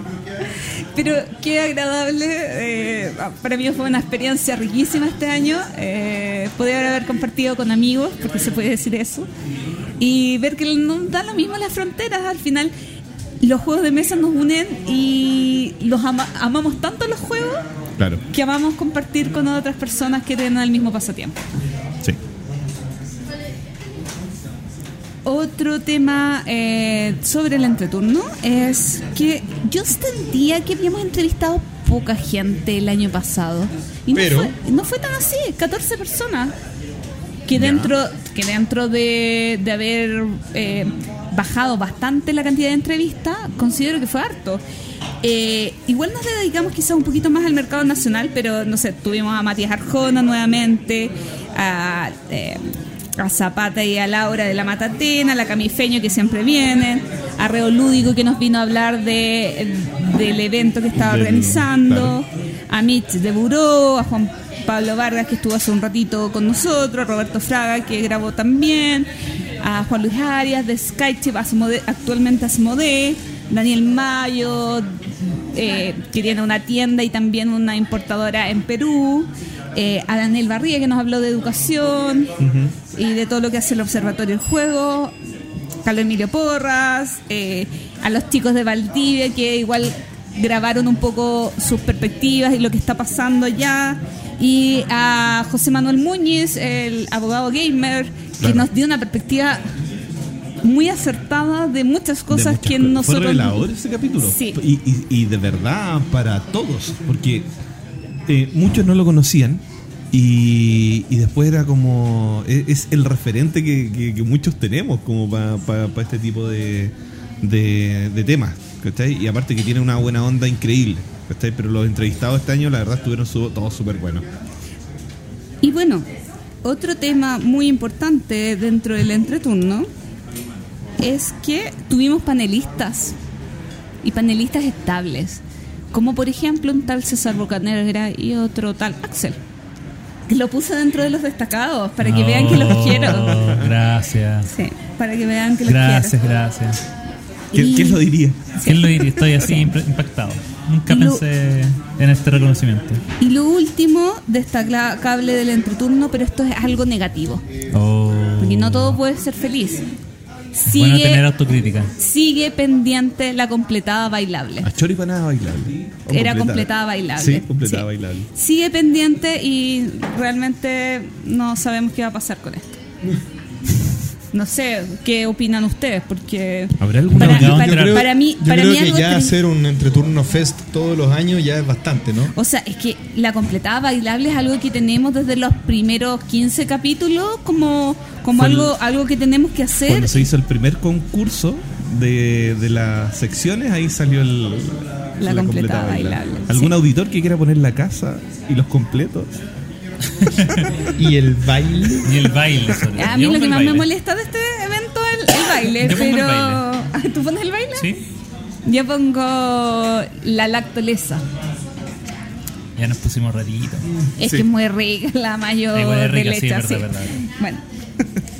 Eh, terminamos esta etapa de destacados y nos vamos a otra etapa importante del 2019 que se vendría llamando como lo bueno, lo malo y lo feo de este año. Así que, Aquí hay que poner música de western, ¿no? Sí. claro. La sección sorpresa, porque Sí. acá todos tenemos nuestras cosas ocultas. Sí. Eh, Nadie de sabe hecho, nada. yo voy a tapar las mías porque Axel las está leyendo. No, no la voy a leer, Ya. perdón, perdón, perdón. Mejor juego estrenado el 2019 y qué entendemos como mejor juego estrenado el Que- 2019. Explícalo porque yo no lo Sí. entendí así. Un juego que no necesariamente es del 2019, quizás es de otro año, pero lo probamos por primera vez y nos gustó mucho. Ah, yo, yo lo tenía al revés. ¿Cuál es el tuyo, Axel? A ver, antes de eso voy a tirar algunas estadísticas divertidas que saqué. Eh, el año pasado tuve 305 partidas en 165 juegos diferentes con 91 jugadores diferentes. Eso es un dato, ya. Mi mejor juego estrenado el 2019 eh, fue Root. Ganador de muchos premios. Porque eh, a pesar de que el, creo que el año pasado fue cuando salió la versión en español, pero la versión que jugué yo era la versión en inglés, que es del 2018, así que cabe dentro de esta categoría. Eh, nada, yo he hablado mucho de Ruth en este. Todas las veces que me han invitado a hablar de Ruth.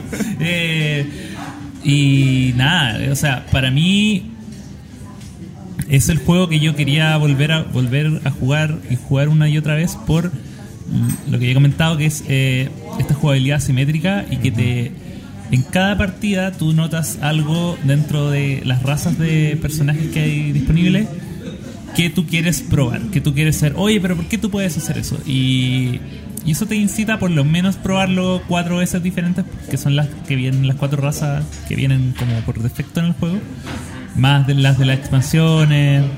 Eh, y ahí tú ya vas vas teniendo las tuyas que son fa- eh, favoritas. Es, es un juego que es muy entretenido de rejugar siempre y con el mismo grupo. Eh, De partida porque es, porque es mucho más fácil explicar las reglas. Eh, tú llegas, eh, también en esos juegos que hay que hacer tarea porque cada uno llega aprendiéndose su propia su propia eh, raza.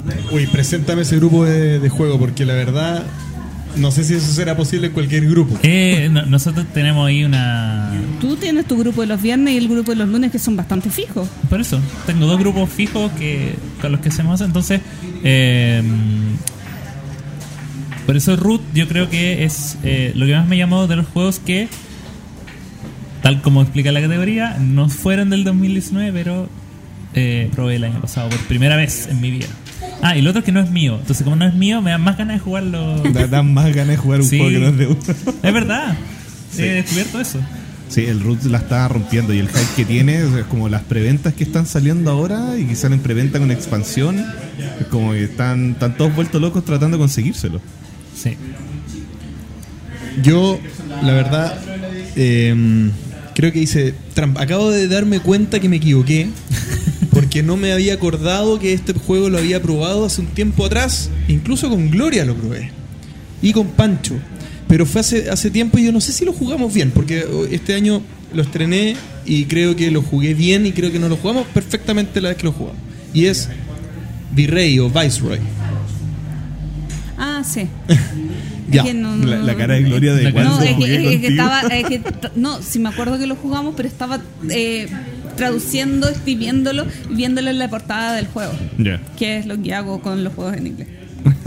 Y entonces este es un juego de cartas en, en la que uno va armando una pirámide y la pirámide representa distintos, distintas cosas que te van eh, beneficiando, pero mientras más arriba en la, en la pirámide tú juegues la carta, más beneficios te da, pero más caro jugar la carta. Bien. Ya. Y es un juego que a dos jugadores anda muy bien, sobre todo con la variante que ofrece la expansión, que, que también la tengo, que, que acota un poco, perdón, hace que, la, que los jugadores se topen un poco más y tengan más conflicto.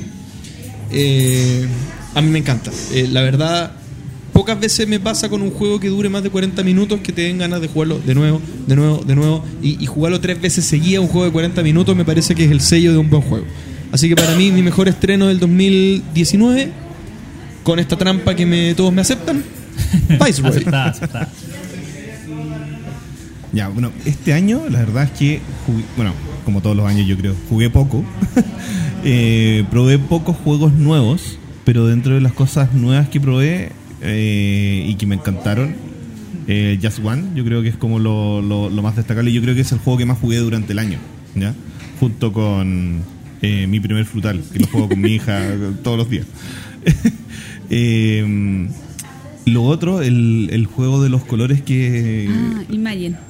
Eh, no, Illusion, Illusion. perdón. Sí, Illusion. Es, eh, es buenísimo el juego, buenísimo.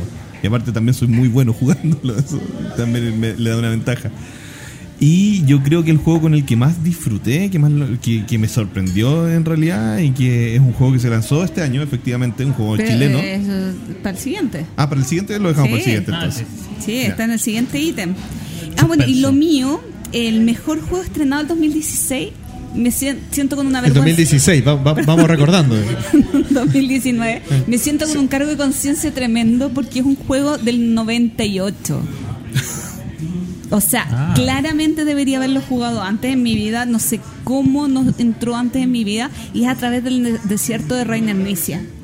Un juego que en la caja dice que dura 45 minutos, pero yo creo que entre la explicación y el montaje del juego es lo mismo que una partida, porque en realidad en 25 minutos, 30 minutos lo puedes jugar.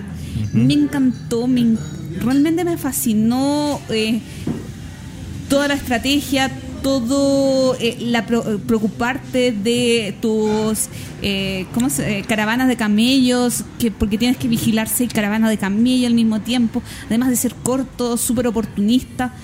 Realmente yo quedé sumamente enamorada a través del desierto. Los, ca- los camellos de plástico, Sí. 10 puntos. Los juegos con camellos son muy buenos.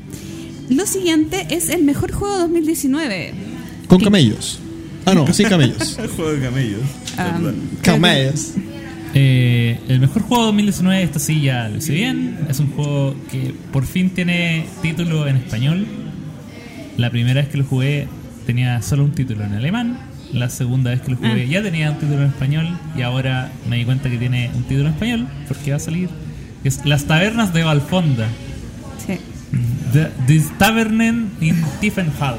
De hecho, eh, recibimos un mensaje de Pancho haciéndonos un desafío. Que tenía. Eh, ¿Quién ganaba? El que repitiera cuatro veces The, Taver- The Taverna No. of. uh, Yo puedo decir Las Tabernas de Valfonda. no, sí. tres veces, cuatro veces tienes que repetirlo, pero en alemán. Ah, no, imposible. Sí. No, juego de Wolfgang Ward, un deck building bien tranqui, eh, donde cada uno de los jugadores tiene que administrar una taberna, eh, en la cual hay dos tipos de monedas, hay oro y hay cerveza. Entonces con el oro uno mejora su taberna, con la cerveza uno llama a gente a que se sienten en las mesas y esas son las que en el fondo te dan al punto y todo ese sentido. Eh, me gusta porque es, eh, es, es sistemático, es muy temático. Eh, tiene y tiene unos tableros modulares con ah, hay gente que no le gusta esto de, eh, de que el juego base sea como muy simple y después uno le puede agregar como módulos para hacerlo más complejo. Eh, a mí me da lo mismo porque para mí es como casi como que el primer el modo a secas sea como un tutorial y después tú ya yo paso de con todo.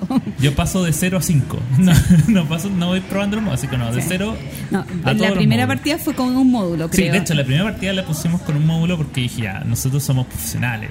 No vamos a partir con el juego base base. o sea, y la segunda partida, ahora Y cinco en la módulos. primera y la última, ya, todos los módulos. Ya, eh, y no es tan complicado. sí, hay módulos que te agregan nada. Es como una carta para. Uno de los módulos es como eh, roba una carta para empezar diferente al resto. Ya. ¿Por qué no ponía eso al principio? Pero fuera de esos detalles. eh, Aparte es el, es el juego, bueno, comparado con... De hecho, más que más que eh, pócima y brebaje, yo creo que es el juego más aparatoso de Warframe. Como en tamaño y en elementos y en cosas, en duración de partida. Sí. Así que es mi, mi juego favorito lanzado del 2019. El mío, en realidad, no, no, eh, tiene un poquito de trampa, porque en realidad No, es publicado en español el 2019. Ah, yo también lo Sí. tomé. Yo creo que califica perfecto. Porque en realidad, de los juegos 2019 que tengo, he jugado muy pocos el año pasado y los otros los he jugado este año. Y bueno, la cosa es que me encantó Detective. Este Ah, juego de Nazi Trevichek. Muy bueno. Lo jugué con la expans jugué la expansión también. Te Eh, compraste la, la- eh, con- tiene que jugarse con las fotografías de los personajes. Para mí ese es un juego de 2018. Eh, claro, porque Axel ya lo jugó en 2017 y para mí es un juegazo, aunque sea cooperativo, pero el tema de investigación, el tema de que tenga una historia bien ligada, El computador. el computador, pero sobre todo es que tengas decisión, porque hay tantas cosas que puedes ir a investigar que no puedes investigar todo el juego. Así que esa decisión, ese trabajo en equipo, eso de hilar bien eh, cuáles son las ideas que quieren, que quieren seguir, cuáles son las líneas de investigación, es lo que me encantó del juego, una excelente experiencia detective. A mí me parece que una persona que dice que odia los cooperativos, que encuentra que el mejor juego de un año es cooperativo, tiene que empezar a flexibilizar su, Sí, ¿no? Y, sus que- enunciados. y lo Está otro saliendo del personaje. El 2019 fue el año que más jugué juegos de a dos. Así que la gloria está cambiando. No es tan. No, no, no. En el último periodo jugué hartos de dos, pero Así partió tu Así 2020. partió todo, De- mira, dejémoslo así. jugando cooperativos y juegos para dos. Mira. Mira tú. Mi juego favorito del 2019 es mi juego también eh, más odiado del 2019 porque solo he jugado un juego del 2019. Así que me saltan cuando me toque mi peor del 2019. Y el único juego del 2019 que he jugado es Cartographers. Un juego eh, roll and write, pero es un flip and write en el que uno va eh, dibujando un reino. En la medida que te van saliendo unas cartitas que te van diciendo que a modo Tetris tú tienes que hacer calzar distintas cositas, que son eh, eh, distintos tipos de terreno, y después hay algunas cartas que van sucediendo, eh, la A y la B, después la B y la C, la, la C y la D, y después la D y la A de nuevo, que son las cartas en la manera en que se puntúa. Una mecánica similar a lo que hace Isles of Sky, eh, en la que uno va eh, planificando hacia adelante qué es lo que va a ir puntuando. Entonces uno tiene que elegir si gasta todos sus, sus esfuerzos en puntuar una, una ronda en particular o si vas preparando las rondas más, más, de, más de adelante que te puedan dar muchos puntos. Entonces es un juego que con mucha simplicidad, con muy pocos componentes, pasa a ser muy estratégico, muy de pensar los turnos hacia adelante.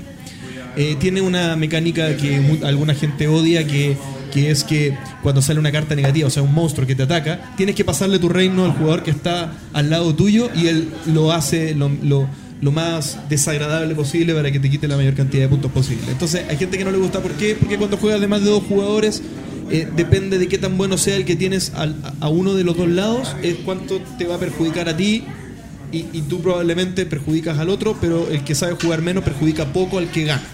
¿Cierto? Entonces, eh, yo lo considero, dado eso, un excelente juego para dos jugadores.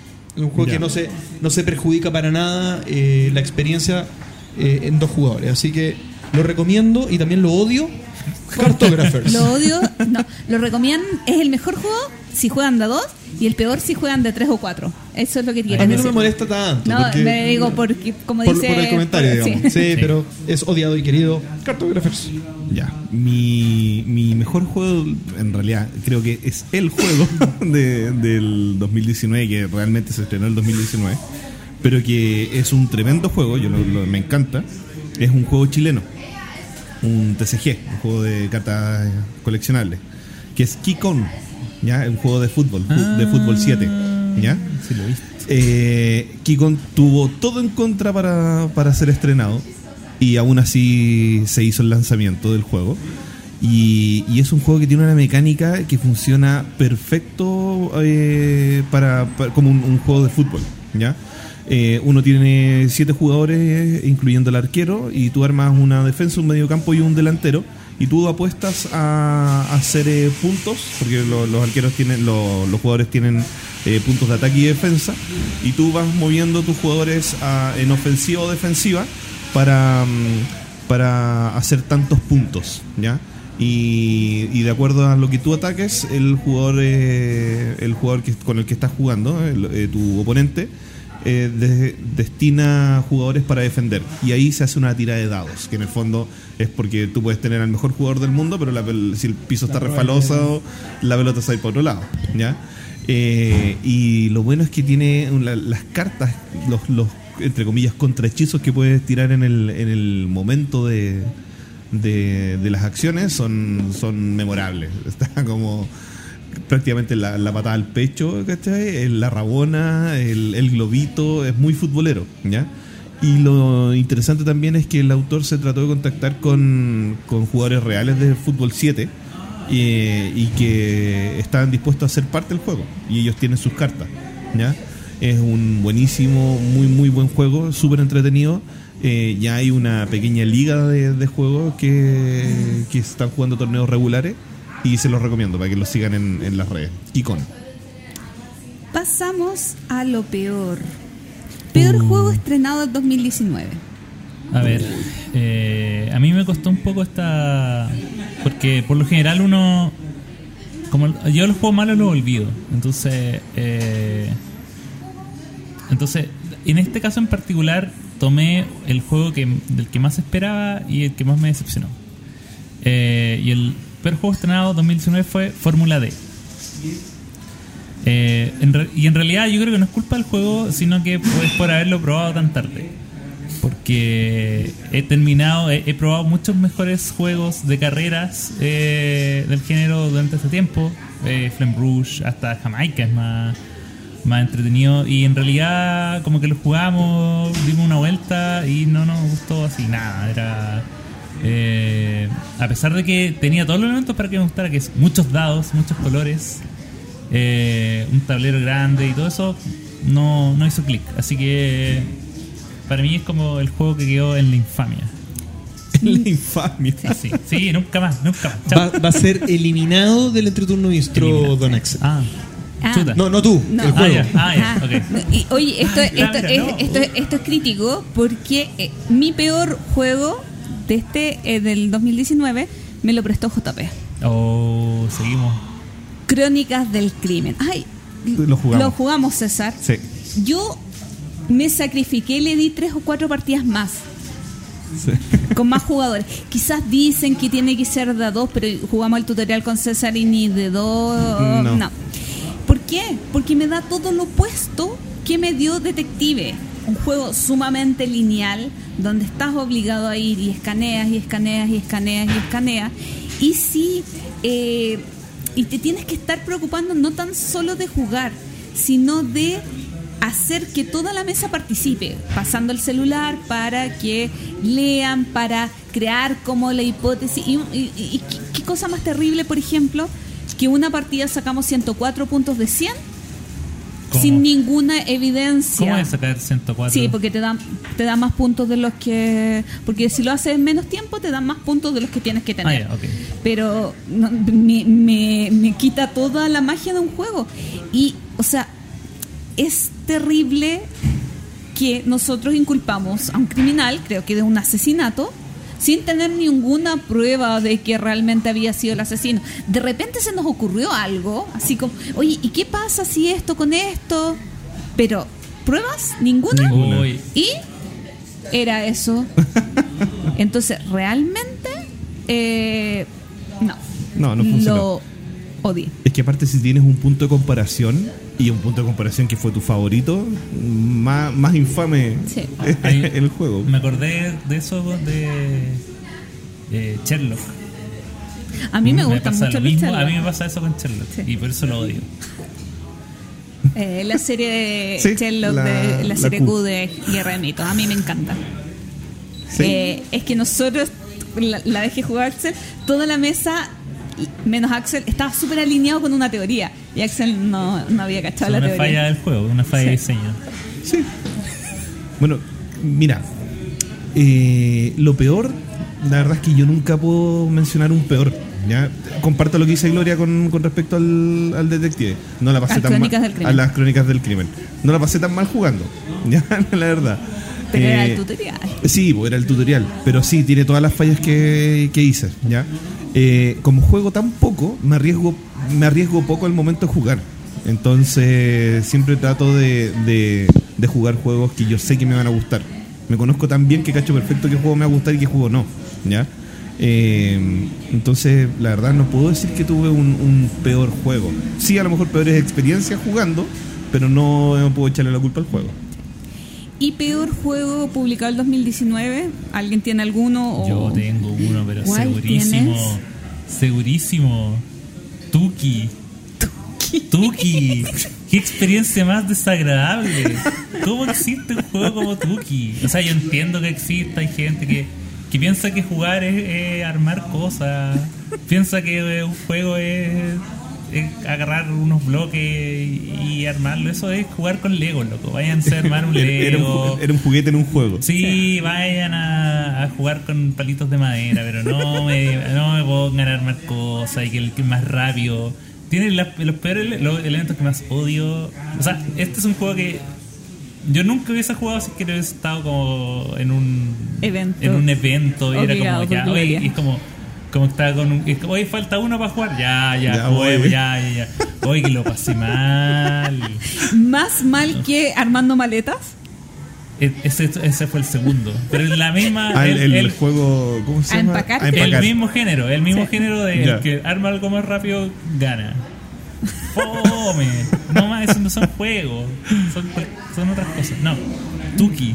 Lo- eh, siempre lo recordaré como el peor. ¿Sabes que lo voy a buscar solo para decir tenía toda la razón? No, a ver. No, sí, es que- sí. Y Tuki tiene otra cosa, que es un juego para cuatro jugadores, pero en realidad solamente tiene piezas para tres. Ah, sí. Entonces es algo muy raro. Pero es como para que uno no logre. No, porque hay uno que va mirando que los otros compran las normas. Oh, no. A mí me encantaba ese rol. Es, es como, es, como, para- es como cuando invitáis a jugar a tu hermano menor. Sí. Esa es la mayor como crítica de la prensa especializada. Ah, ya. Bueno, mi peor juego 2019 es un juego que salió en Kickstarter y de hecho ahora sale expansión en Kickstarter y la Camille y el Feño lo trajeron de Gen Con es Park. ¿Ya? Park es un juego de visitar Ah, parques en Park. Estados Ya. Park. Es que te escuché Spark. Ah, sí. ya. Es, No, es Park. Park. Parque, no, sí, por eso. Es un juego de visitar parques en Estados Unidos, muy gringo, muy hermoso, muy hermoso. Pero me dio la misma sensación de Tokaido, Ya. aburrido. Distinto es como Rise, Ride, que tiene las mismas sensaciones de Tokaido, pero tiene muchísimo más decisión, muchísimo más juegos detrás. Sí. Pero Park, eh, no sé cómo hay gente que le gusta. ¿Y la Cami y el Feño les gustó? Mm, no sé si le gustó tanto, pero lo habían comprado. pero lo compraron en su viaje. Pero yo como que dentro de los 2019, que yo agregaría dentro de los 2019 ese juego que jugamos de Klaus Teuber, ese Roland Rive, que era muy aburridito, el de la cabe- tabe- eh, calavera, no sé qué. ¿No es calavera? Calavera, sí, calavera. Era de Klaus, Klaus No sé quién o, era. eh, no me acuerdo si era del autor de Carcassonne o el de Catán, pero era como así súper importante. Eh, que era fomicito. Pero no, eh, me quedé con Parks. Oh, recordé algo nefasto. ¿Qué? Cuando llegaron mis miniaturas destruidas. Ah, Y que todavía no me llegan. Me mandaron un correo. Skull King. Eh, Skull Tale. Tale. Disculpe. Me mandaron un correo de que venían en camino y no han llegado. Que no han llegado. Mi peor estreno del 2019 por lejos, pero por lejos, es Sequence. Un juego que ni siquiera deben conocer. Ah, sí, yo es muy Sequence. entretenido. Es pésimo. Yo lo tengo, es Ay. malo. Es malo. Es Yo lo malo, encuentro sí. entretenido. No, o sea, es el juego, es un juego. Si tú puedes Era, pero do- Azar el juego. Eh, do- 2-1 Por ya, favor, ya, el- malo, como malo. eh, busca el botón play ¡pup! Sí. y el juego se juega solo, Se no juega tiene solo. ninguna Espérate. de- decisión. espérate, no me estaré equivocando de juego. Es muy probable, Gloria, porque que se sí. encuentra ¿Cómo, con cómo este es juego. el, ¿Cómo es el Mira, tablero? Es, es un tablero con cartas. Sí. Es entretenido. hacer una Tiene que línea. hacer una línea, Es sí. súper fome. Es Pero. ¿qué decisión tomas en ese juego? Es imposible decidir. Porque juegas con tu compañero. Claro, pero no, no, no tienes ninguna opción. O sea, siempre hay una mejor. Sí. Es obvio lo que tienes que Sí. jugar. Por lo Bueno. tanto, es cosa de tiempo para No, que se muy quién como- gana. no, engañar al otro equipo, no, no. Jugaste en el otro lado Para- donde no te sirve. Para hacer No. un juego de hace como 50 años, no es. Es una actividad para sí. alguien que. en La Gloria de- está yendo en contra de todo No, lo que ha dicho. No. No, es realmente un juego malo, que no ofrece ninguna, pero nin- ningún, eh, ¿cómo se llama? Reto a quien lo juega. No, nada. Es un juego que se juega solo, que la única cosa que tú puedes hacer es guardarte una J para jugarla aquí o allá. Es que no, no, no les voy a explicar el juego porque no voy a, voy a usar mi tiempo en No, eso. no vas a gastar tu tiempo en eso. Y, No. y- y no creo que encuentre ningún video porque no creo que nadie le haya hecho un video.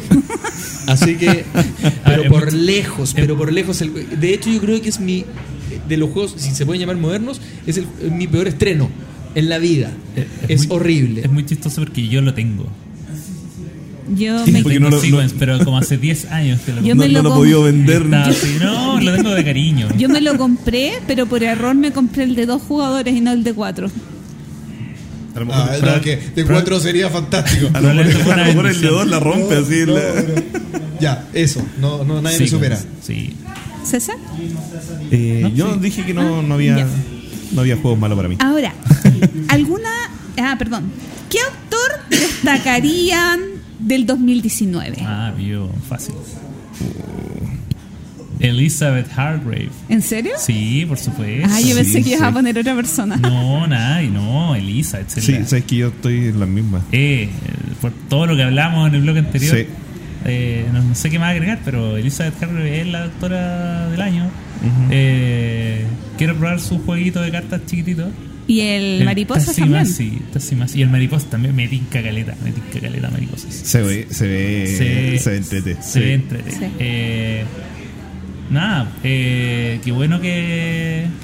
O sea, eh, pasó un poco. No sé si. Ya, ya es como una tendencia, pero el, el 2018 fue como el año que apareció Wolfgang Ward y. Que pensé que era el que iba a No, nombrar pero es que hoy. ese fue- el 2018 fue su año. Es que yo lo nombré en el dos- 2018 en esa categoría. Es- Entonces, eh, fue su año en 2018. Claro, apareció de la nada y ahora también aparece de la nada y como que revuelve todo. Como que siento que por ahí va un poco. Por lo menos yo siento los que me, los que me sorprenden. Porque uno tiende, uno tiende a decir, uno tiende ya a esperar que los buenos diseñadores hagan buenas cosas. Entonces no te sorprende que, Claro. que Bruno Catala Es saque. que, es que el, el- el autor del año no es el que hace el mejor juego necesariamente. Claro. Es que no es el mejor, es que destacarías. Sí, ya, ah, No, lo mismo. eso. Lo mismo. Sí. Elizabeth Hargrave.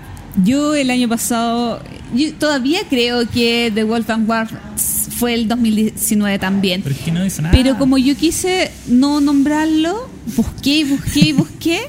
¿Y saben qué autor quiero destacar? Michael Kisling. Oh, que es un autor, no, que es un autor muy antiguo, un, jo- un joven talento. pero no, La pero, pro- la pero- promesa del- pero es que siempre hobby. Bueno, ha sido, ¿me dejan Sí, hablar por por favor? Siempre ha sido un autor que ha estado muy en compañía de mi amado y adorado Wolfgang eh, Kramer, se me estaba confundiendo. ¿eh? ¿Sí? Y el tema es que qué difícil es a esta altura como diseñador y con dos juegos como el azul normal y el vitrales de Sintra, Y ahora el tercero. ¿quién saca una tercera película y es buena? ¿Quién saca por tercer año consecutivo un azul? Y, Y a, mí me, y a mí gustó mucho más que vitrales de Sintra. pues, sí. Yo tengo una pregunta. más. Tengo una pregunta. ¿Cuán- ¿Cuánto? ya, no- me- va, va a ser controversial, pero es porque tal vez desconocemos algunos mecanismos de, de generación de juegos. Jue- al final la mecánica base es la misma y, Sí. y- y son variaciones, digamos, que generan juegos distintos, que muy probablemente eso pudiera haber estado dentro de la misma eh, fase de desarrollo del primer juego y que eh, un, un árbol que, que- que cortó su rama y que finalmente terminó siendo otro el juego, se toma y se... ¿Cuánto de eso es tarea del diseñador, el segundo y el tercer azul, y cuánto es del equipo de desarrollo? Porque, lo digo en serio, porque yo, yo, yo tendería a pensar que gran, el, el mayor, la mayor parte del logro de los segundos, de los, del segundo y el tercero tal vez es del equipo de desarrollo. El, jue- el juego base estaba hecho y ahí estos tipos no, no están solos, o sea, tienen, tienen un equipo potente detrás. Entonces, no, no sé, lo pregunto no para poner en duda que sea el del año, sino es como, sobre todo en el caso de Azul, me, me llama la atención esa seguidilla tan parecida y que es como Y- ya una y franquicia. y, Y en un tiempo también Claro. Y- en un tres, tiempo- tres años, eh, uno por año, igual es. Sepo. eh, es- es- es- uno tendería a pensar eso como con expansiones. Claro. Pero acá estamos hablando de juegos que tienen la ventaja de que comparten la misma mecánica, por lo tanto, eh, la mecánica inicial del draft de. Entonces tú puedes decir que en, en realidad son tres variantes que nacen de una misma mecánica, de la misma manera en que uno puede decir Sí. salieron tres tech buildings, ¿cachai? Porque en el fondo el core del juego está. Tú ve cómo lo conviertes en algo nuevo, en algo fresco. Eh, y lo que, lo que a mí me gustó es que ¿De qué? Es que de, de- ¿Vitrales? No, de, de Summer Pavilion. pa- Ah. Es es que es efectivamente diferente a como muy diferente a lo otro. Entonces, a pesar de que, claro, mantiene esa mecánica, ya, oye, ¿sabes jugar azul? Ya, es, es lo mismo, pero ahora juntáis otras cosas. Eh, es independiente de que también las fichas sean diferentes, pero es otra manera de jugarlo. Entonces, Eh, A mí realmente me, sorprendió porque Porque a, a mí Sintra, Rompe. a mí Sintra, a pesar de que me gusta más que el azul primero, Es lo lo, mismo. lo siento que es muy expansión. A pesar de que, como que tú hubieses pues, podido poner los, eh, los cartoncitos y podrías haberlo jugado. Es que a lo, mejor, a lo mejor así se pensó desde un Sí. principio, que, era, que era un juego con dos modos de juego, Mm, que en el fondo fue como marketing, saquemos uno, que es el más potente, el otro lo recondicionamos y la retroalimentación de los dos primeros sacaron el tercero. de más. Sí. ¿Cachai? Tiene que haber sido así. Y bueno, yo también quería agregar dentro de eso es eh, el Miyabi, que yo no lo he probado, que mi- me lo tiene aduana parado en el aeropuerto. Así que si me escuchan, agentes de aduana, por favor, libérenlo. Libérenlo. Eh, que es un juego que sacó en Nava. ¿Ya? Pero no es un juego infantil, dicen que es un juego sencillo, pero que realmente es como bueno. Así que estoy deseosísima de poderlo probar. En mi caso, eh, yo quería hacer una mención. Bueno, yo tengo. Aquí es difícil porque uno está sesgado por los favoritos, ¿cierto? Sí, sí, sí, sí. Eh, Entonces está Eric Lang, que yo lo, me, me encanta, Cory Conesca, que a mí me encanta. eh, pero Cory Conesca, ¿dónde está? ¿Qué- ¿Dónde está? Está ah, anda, anda perdido. Eh, bueno, y también están pasando algunas cositas ahí en Fantasy Flight. Em, y están. eh, yo estuve debatiendo entre, entre los italianos, ¿cierto? Que si bien eh, vienen hace harto tiempo ya haciéndose notar, eh, se han consolidado este año y no solamente, perdón, el año pasado, no solamente con los juegos que sacaron el año pasado, que fueron, que fueron varios, digamos, sino que también manteniendo una seguidilla de anuncios importantes. O sea, esto, esto, eh, en el fondo eh, generaron una atracción, una, una atracción súper eh, eh, amplia, digamos, de, de sus juegos. Pero no los voy a mencionar a ellos, sino que voy a mencionar a Jamie Stegmaier. Y Jamie Stegmaier Sí. Por, por una cosa por una cosa parecida a la que yo tal vez mencionaría a Ryan Lockett que es el de Ryan Lockett es el de Raven Games. Eh, eh, Red Raven Games ya que es la integralidad que esta persona tiene ya es un diseñador que aporta eh, una él es su marca de hecho Steg- eh, James Stegmaier tiene Stone Meyer Games Sí. que es es él digamos es, Es- es sí. lo que él Es como, transmite es como un juego de palabras en su nombre. Exactamente, exactamente. Y así como Fractal, hemos hablado de que en los últimos años han tenido una idea clara y han evolucionado en esa idea clara. La idea de James Stegmaier se ha dado tal cual como tú la pudiste haber proyectado hace tres años atrás. Tiene un, un hit mundial que es Scythe, que está en los primeros lugares tanto de la Board Game Geek como de, de- de muchos top que tú puedes ver en distintos lugares, al margen que pueda no ser el, gusto tal vez de nosotros, qué sé yo, a mí me encanta. Pero, pero es mi juego favorito. ¿Ah? Es mi juego favorito, el es tu juego favorito. Es una maravilla de juego, al menos en, en diseño, si es que no nos gusta, probablemente no tenemos comentarios. Eh, pero, pero además, la forma en que él enfrenta cada uno de sus lanzamientos, si se fijan, cada vez es más ostentosa, aparatosa, pero del- en el buen sentido. Lo que hablamos de, de Wingspan, Tapestry fue no el más grande juego del mundo, pero el boom que generó solamente porque Stone Meyer Games lo estaba Sí. lanzando, Tapestry fue portada. O sea, era una cosa, ya, ¿qué, qué- Stone Meyer, ¿qué viene ahora?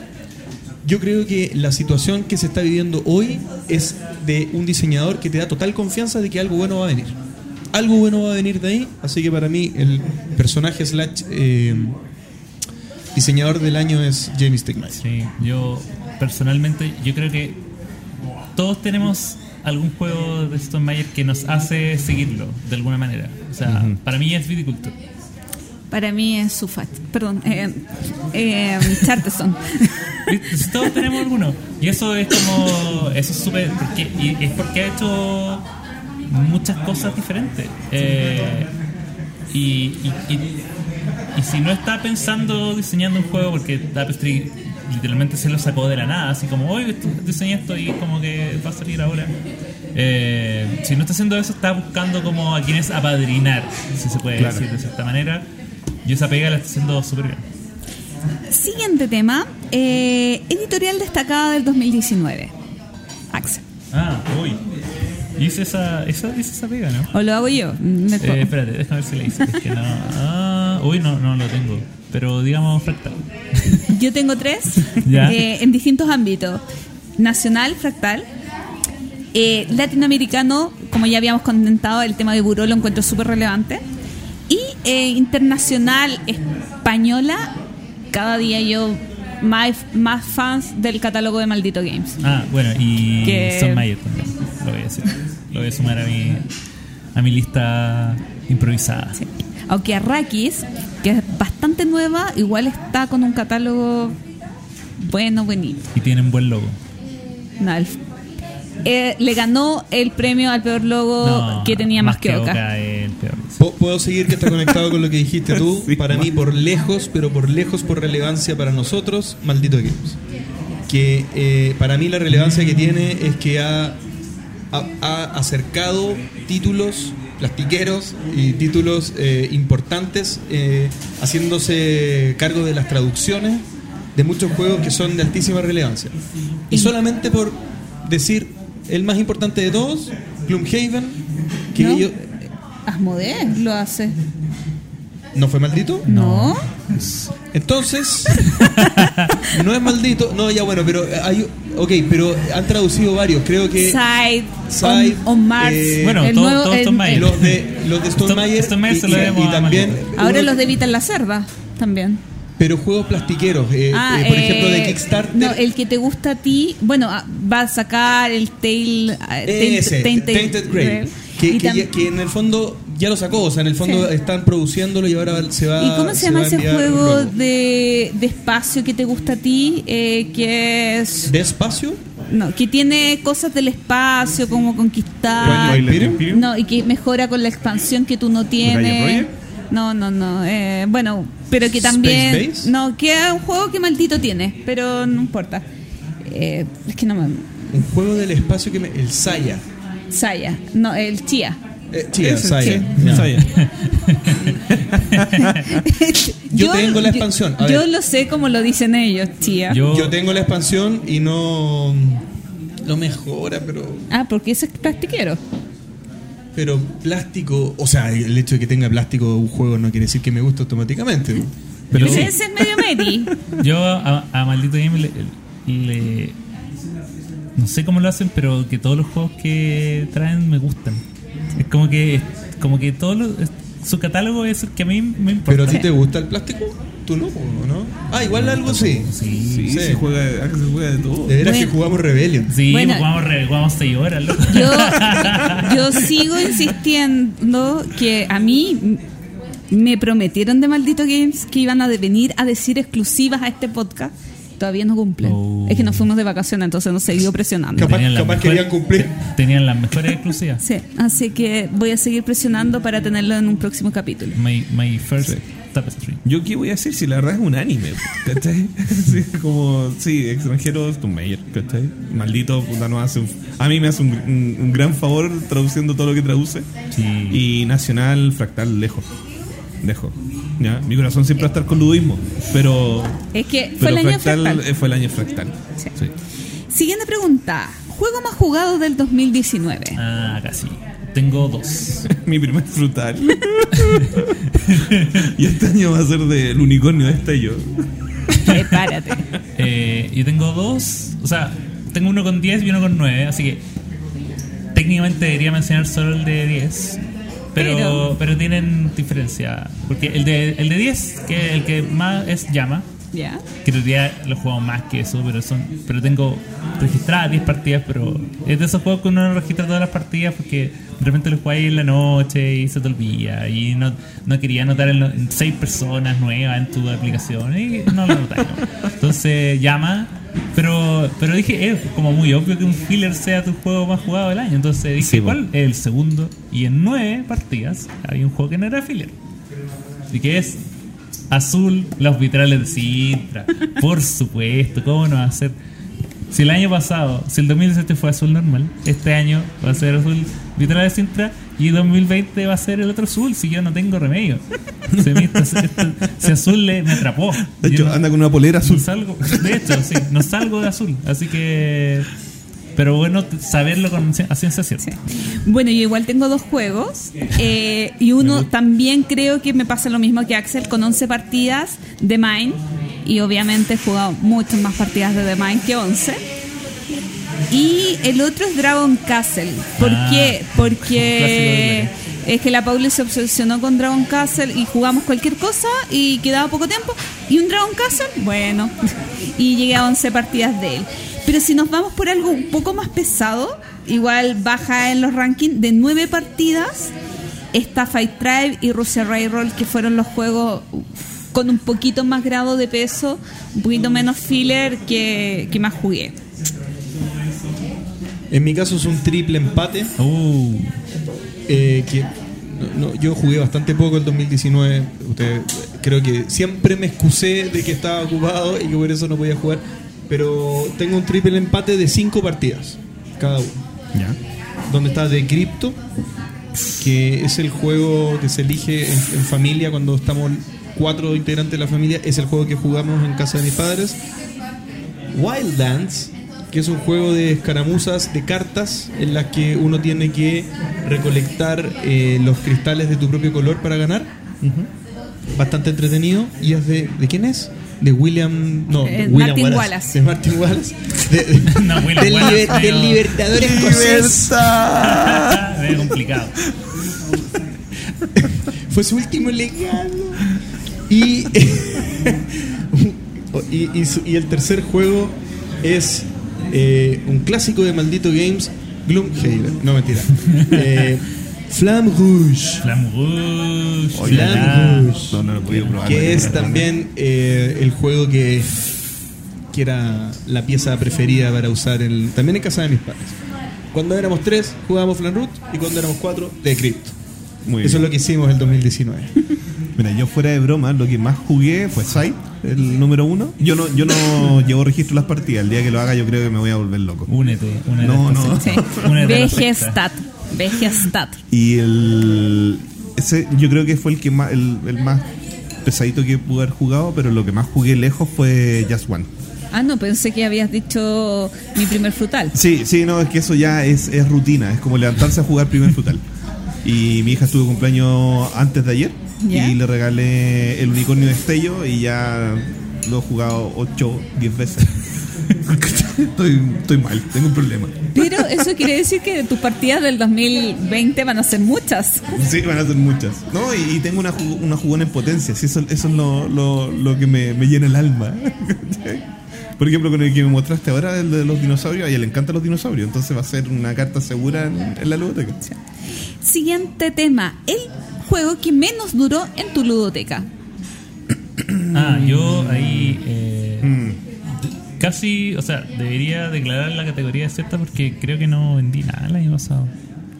Que poco. Sí, pero de flujera nomás. Eh, pero. No tienes eh, problemas de espacio, parece. No, sí tengo, pero es que. ¿Cómo no vamos a tener? Aquí nadie no, tiene sí, de que espacio. tengo, pero, pero sí, el juego que más rápido pasó de mi estante premium al estante donde están los juegos que no pesco eh, fue Tokyo Highway. Uy, a mí me gustó eso. Pues sí, pero, pero a mí también, pero al- a, mi, a mi grupo, no, a, ningún, a ninguno de mi grupo Al lunes nunca lo he llevado. lo voy a llevar. Pero, pero no le gustó así como, oh, juguemos lo que era como lo que yo pensaba que hacía. Eh, eso. Mi, el juego que me duró menos es el Plenus. Este juego de Roll and Ride de. Inca y Marcus Grant, que tenían todo para ser bueno. eh, ser Roll and Ride que me gustan, ser de Inca y Marcus que me gustan, y tenía dos copias. Y peor, o sea, me compré una copia en Essen, me compré los tres blogs, tres blogs del juego en Essen, y me gané una copia eh, en el Debian, eh, En el Debian Debian News. News, sí. Entonces tenía dos juegos base y tres blogs. Así que al final mezclé los blogs y los vendí los dos juegos. No me gustó nada, nada, nada. Lo encontré súper aburrido. Y para todos los Roll and que me encantan, me fascinan, que hay en mi ludoteca, no lo iba a jugar nunca. Yo creo que el, el problema es que se llama Expectativa. Plenus. Es que tenía los dos, Notchmal y tenía el pleno. Nocmal es el, el bueno. Yo tengo el, último Nocmal. El con poderes. Hay que Ese te va a gustar. Hay que probarlo. Ese te va a gustar. El que duró menos en mi ludoteca es Carpe Diem. Uh, Y que está en mi ludoteca. Y que gracias a eso gracias, Axel, gracias. Axel también lo tiene. Gracias, JP. Te, iba- te- te iba a, te iba a seguir abuchando, pero ahora lo vi como un gesto noble. Tú- tú- Muchas gracias. Tuvo un beneficio. Sí, la verdad lo probé, no me gustó nada. Odié, odié la, la mecánica de la estrellita, porque matemáticamente, o más bien, eh, Ah, eh, ¿cómo se llama? Eh, trigonométricamente Da lo es lo mismo. mismo hacer un círculo que hacer una estrella. Sí. ¿Para qué complicar la vida? Penalicé eso con la vida, así que lo jugué, lo vendí. Da lo Carpe mismo. diem. Nosotros, Felcito, te queremos. sí. De hecho, ese estuvo en mi segundo lugar de juego 2019. Bueno, yo no me deshago de los juegos. No los vendo, no los regalo, no los presto. Los quemo. ¿No los prestas? No, no presto ¿Y si te pido ¿Cómo? algo? No presto música, no presto cómic, no presto juegos. ¿Ni a mí? A nadie. Y los juegos que tengo no te interesan. Bueno, es verdad. ¿Para qué? ¿Para quemármelo? Entonces deberías decir sí, te los presto. No, porque me lo vaya a pedir igual. Sí, Solo para pedírmelo. Eh, pensando lo mismo que dice Axel, de, qué juego pasó de la, de la estantería de lo premium a lo, a lo no premium, ¿cachai? Yo creo que más que eso es como que lo, lo tengo porque yo sé que no lo voy a jugar jamás. Que es como el Star Wars eh, Legión. Es como que para armar las figuritas y jugarlo va a pasar demasiado tiempo. Yo creo que ese fue el, juego que pasó como la bodega. y sería. Cambiamos de sección dentro de esto mismo Oh. y nos vamos a las proyecciones para el 2020. La bolita de cristal. Eh, y vamos a ver también los resultados del 2019, pero a diferencia del año pasado, en que sí, con nuestra bolita de cristal acertamos, ahora no acertamos a ninguno. Entonces, igual como que no tenía ninguna gracia eh, decir las cosas que no habíamos acertado. Porque Y vamos a quedar en vergüenza. Sí, es que el, el primer año que lo hicimos fue muy divertido porque eh, creo que JP dijo, eh, me imagino, pero alguien auguró que Asmodee se iba a comprar Skytip, entonces fue súper impactante volverlo a escuchar y qué había pasado. Pero ahora no pasó, así que eh, No a nos, nada. nos saltamos esa sección y nos vamos con las proyecciones 2020 y partimos en el mercado nacional. ¿Qué creen que podría pasar en el mercado nacional este año? Cri, cri. Cri, cri. Mira, yo creo que. Eh, bueno, esperando que nuestro amigo JP le, le lance el juego. Lo- lo- lo JP Juan Pablo. Juan, Juan Pablo, sí. Eh, sería. O sea, Juan Pablo Vargas, ¿no? Juan Pablo Vargas. Que Exoplanet salga a la luz sería como lo, lo mejor que podría pasar. Y yo creo que van a salir muchas editoriales este año eh, nacionales. Yo creo que eso es lo que, lo que se viene. Eh, creo que Fractal va a duplicar su catálogo, no sé por qué me tinca. En algún momento yo, y yo de verdad no tengo información privilegiada, pero me tincaría que, que podrían sacar varios juegos, más por lo menos un número más alto de lo que ya han sacado hasta ahora, porque se, se están moviendo súper bien. Y. mm, ¿Qué más podría pasar? Yo creo que. Pero el- espera, un break. Axel, ¿tienes información privilegiada? Cero, ¿Sobre ese tema? Cero información privilegiada. Ah, sí, yo tampoco puedo, Sí. tengo información privilegiada, perdón. ¿Tú tienes información privilegiada? No, me descartaron la información privilegiada que tenía. Así que no Te la descartaron. Yo, o sea, Sí, pues la misma que Sí, sabes tú. sí, yo tengo una información, Pero pero- no. pero yo estoy más cercano. Sí, pero, pero creo que no. Ya. Ya, Bueno, yo sí tengo información privilegiada, pero no puedo decir nada. este es un juego que yo creo que no. ¿Quién mienta? sí. Mi predicción en el mercado nacional es que a nivel de consumo esto se va a estancar un poquito. Eh, la, la- la proyección, digamos, que se hace en tiendas y la información que, sea, que hay en tiendas desde, el fi- desde fines del 2019 y, y- y que va a ser parte de todo el 2020 es que por tipo de cambio, por la situación que está pasando en Chile y, por temas también de exportación de- desde afuera, los juegos van a estar bastante más caros Sí. en el mercado nacional. Eso va a hacer que eh, va a haber unos pocos que, que tal vez están dispuestos a, a subir su presupuesto de, de compra de juegos, pero las personas que tienen un presupuesto fijo de compra de juegos se van a comprar menos veces juegos o van a privilegiar tal vez eh, la compra de juegos antiguos en, en mercados de segunda mano. Claro. Eh, entonces va a cambiar un poco la conducta de consumo y eso va a hacer que tal vez eh, las ludotecas dejen de crecer explosivamente y, Espero que no crezca más mi ludoteca, por favor.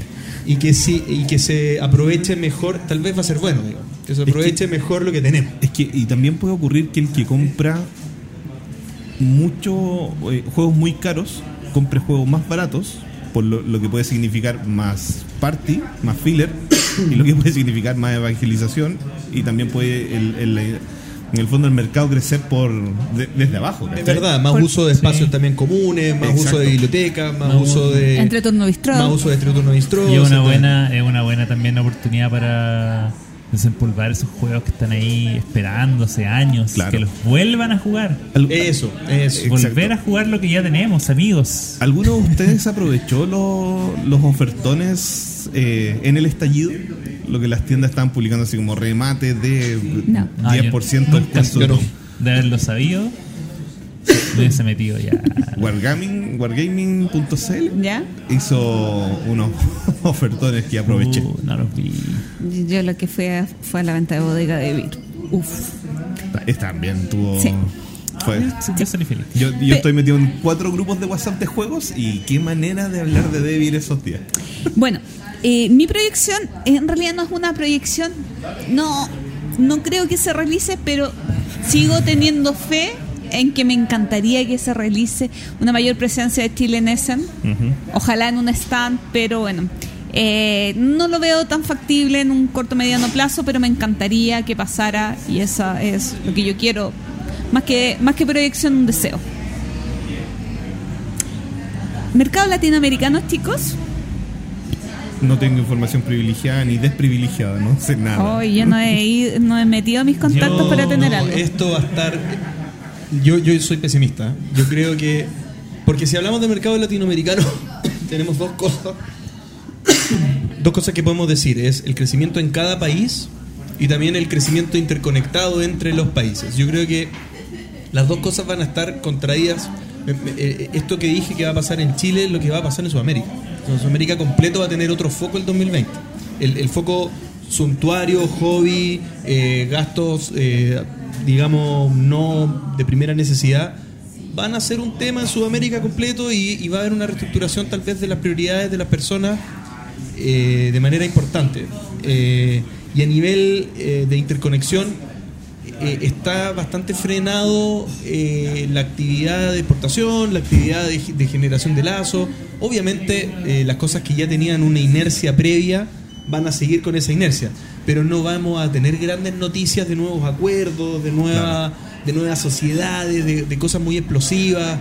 eh, porque no está el escenario de estabilidad de negocio para que se hagan grandes inversiones y se hagan grandes Es que plataformas están- de negocio. Están pasando demasiadas cosas ajenas al hobby que afectan el, el, el mercado transnacional. Tal. ¿Qué gente más pesimista? Yo tengo puras buenas intenciones. No, es que No, intenciones tengo las mejores. las No, mejores. es que todas. ¿sabes qué? Es que mira, yo veo el mercado chileno, que somos, ¿cuánto? 18 millones, y pienso en el mexicano y veo todo lo que, todos los juegos que le falta al mercado mexicano que lleguen en, en tema de variedad. Y yo digo, faltan distribuidores y, y gente que eh, abra esos mercados. Sí, es que Y- eso y- siempre va a pasar. Y pero con la cantidad de gente que hay, por La- más que la economía no sea tan favorable, es por masa. Mira, Chile siempre se ha caracterizado por estar a la vanguardia en, en- en mercado. Por ejemplo, a nivel latinoamericano siempre son los que tienen lo- los últimos celulares, la, eh, la- la- la mejor, eh, la mejor conectividad. Eh, Chile siempre ha estado en la vanguardia al resto de Latinoamérica. Pero de verdad las cosas que están pasando, así como guerras en Medio Oriente, eh, la- el coronavirus Hasta en, el en coronavirus, sí. ¿cachai? Que, que Inglaterra se haya salido de la Unión Europea, todas esas cuestiones van a afectar en algo al, al mercado, ¿cachai? Pero, y ahí, ahí va a depender de cuánto quieran Igual nosotros como, como consumidores somos súper irresponsables, ¿cachai? El chileno siempre gasta más de lo que debe, ¿cachai? Y ahí va a depender de cuánto apuesten las tiendas y los distribuidores en traer variedad o cantidad versus lo que el consumidor está dispuesto a, a costear. Lo mismo que pasó con Wispan. O sea, apostaron, David, David ¿cachai? Trajo lo que tú estás comentando, trajo un, pool importante de, de copias y esas copias ya no existen. ¿Cachai? Y estábamos, y sabiendo que viene un marzo que para nosotros va a ser nefasto, ¿cachai? Eh, y el año también económicamente se ve, se ve en contra de, de nosotros, ¿cachai? Proyecciones mundiales, mercado mundial. Creo que igual se abarca un poquito misma- del mundial acá en el sí. latinoamericano. Yo tengo una predicción Ah, perdón. que es. eh, quiero más juegos con plumones. Amo los juegos con plumones. O plumones de mejor calidad. Sí, pero por eso, que, que se mejoren. Y de hecho, eso me acordó que en la parte de. eh, No sé por qué no lo había notado, pero de mejor eh, editorial destacada, eh, Board Game Tables. Ah, que no me gustaron esos juegos. No, pero oye, eh, ¿a un turno te gustó? No me gustó. ¿Pero te gustó Kiwi? Sí, que ¿Viste? sí, pero. ¿Viste? Y ahora se viene el Luto Lima. Estamos ahí. Puros juegos con plumones. Los juegos con plumones para mí son el futuro. Los juegos con plumones y un tapete hermoso no, no son buenos amigos. No. Ah, pero Te rayaron olvida, el- el olvida tu, tu tapete. Bueno, y por último, finalizando de este tema de. Pero, pero, pero. Perdón. Eh, ah, internacional. Sí. ah, pero sí. es que dijiste no es lo mismo. Entonces pensé que No, nadie no, quiere- no, no, ah, no, no, no. Eh, yo creo que va a haber una, un- una, una. Siempre se ha hablado de una burbuja, ¿cierto? Que, que uh, supuestamente hay una, una burbuja de juegos de mesa en el mundo y que eh, eh, parte importante de la creación de esta burbuja sería este crecimiento titánico de que no es una carta Magic, sino que este crecimiento titánico, claro, tanto de, de Kickstarter como como de Asmodee, Ah, ¿cierto?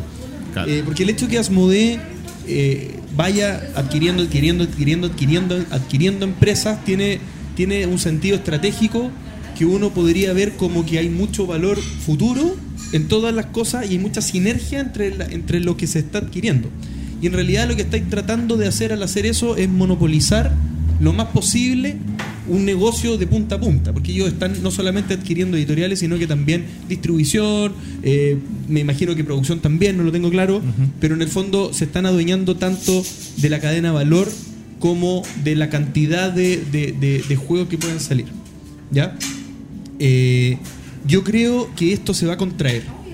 ¿ya? Yo creo que esto no, no, me, no se me hace eh, tan obvio que con, con la facilidad con la que por el lado uno puede hacer competencia, no facilidad, pero no, no, no voy a decir facilidad, pero con la potencia que tal vez se han generado eh, según eh, editoriales potentes, digamos, que hacen el, el- el peso y que pueden competir casi de igual a igual con Asmodee, no se me hace tan rentable, fíjate. Yo, yo creo que eh, hicieron algo caro que a nivel de negocio es más, tendrá un, tendrá quizá un sentido más romántico de alguien que está detrás de esta cuestión, pero no lo veo como que Como hayan, hayan capturado el valor que realmente estaban pretendiendo. Yo creo que esto va a parar.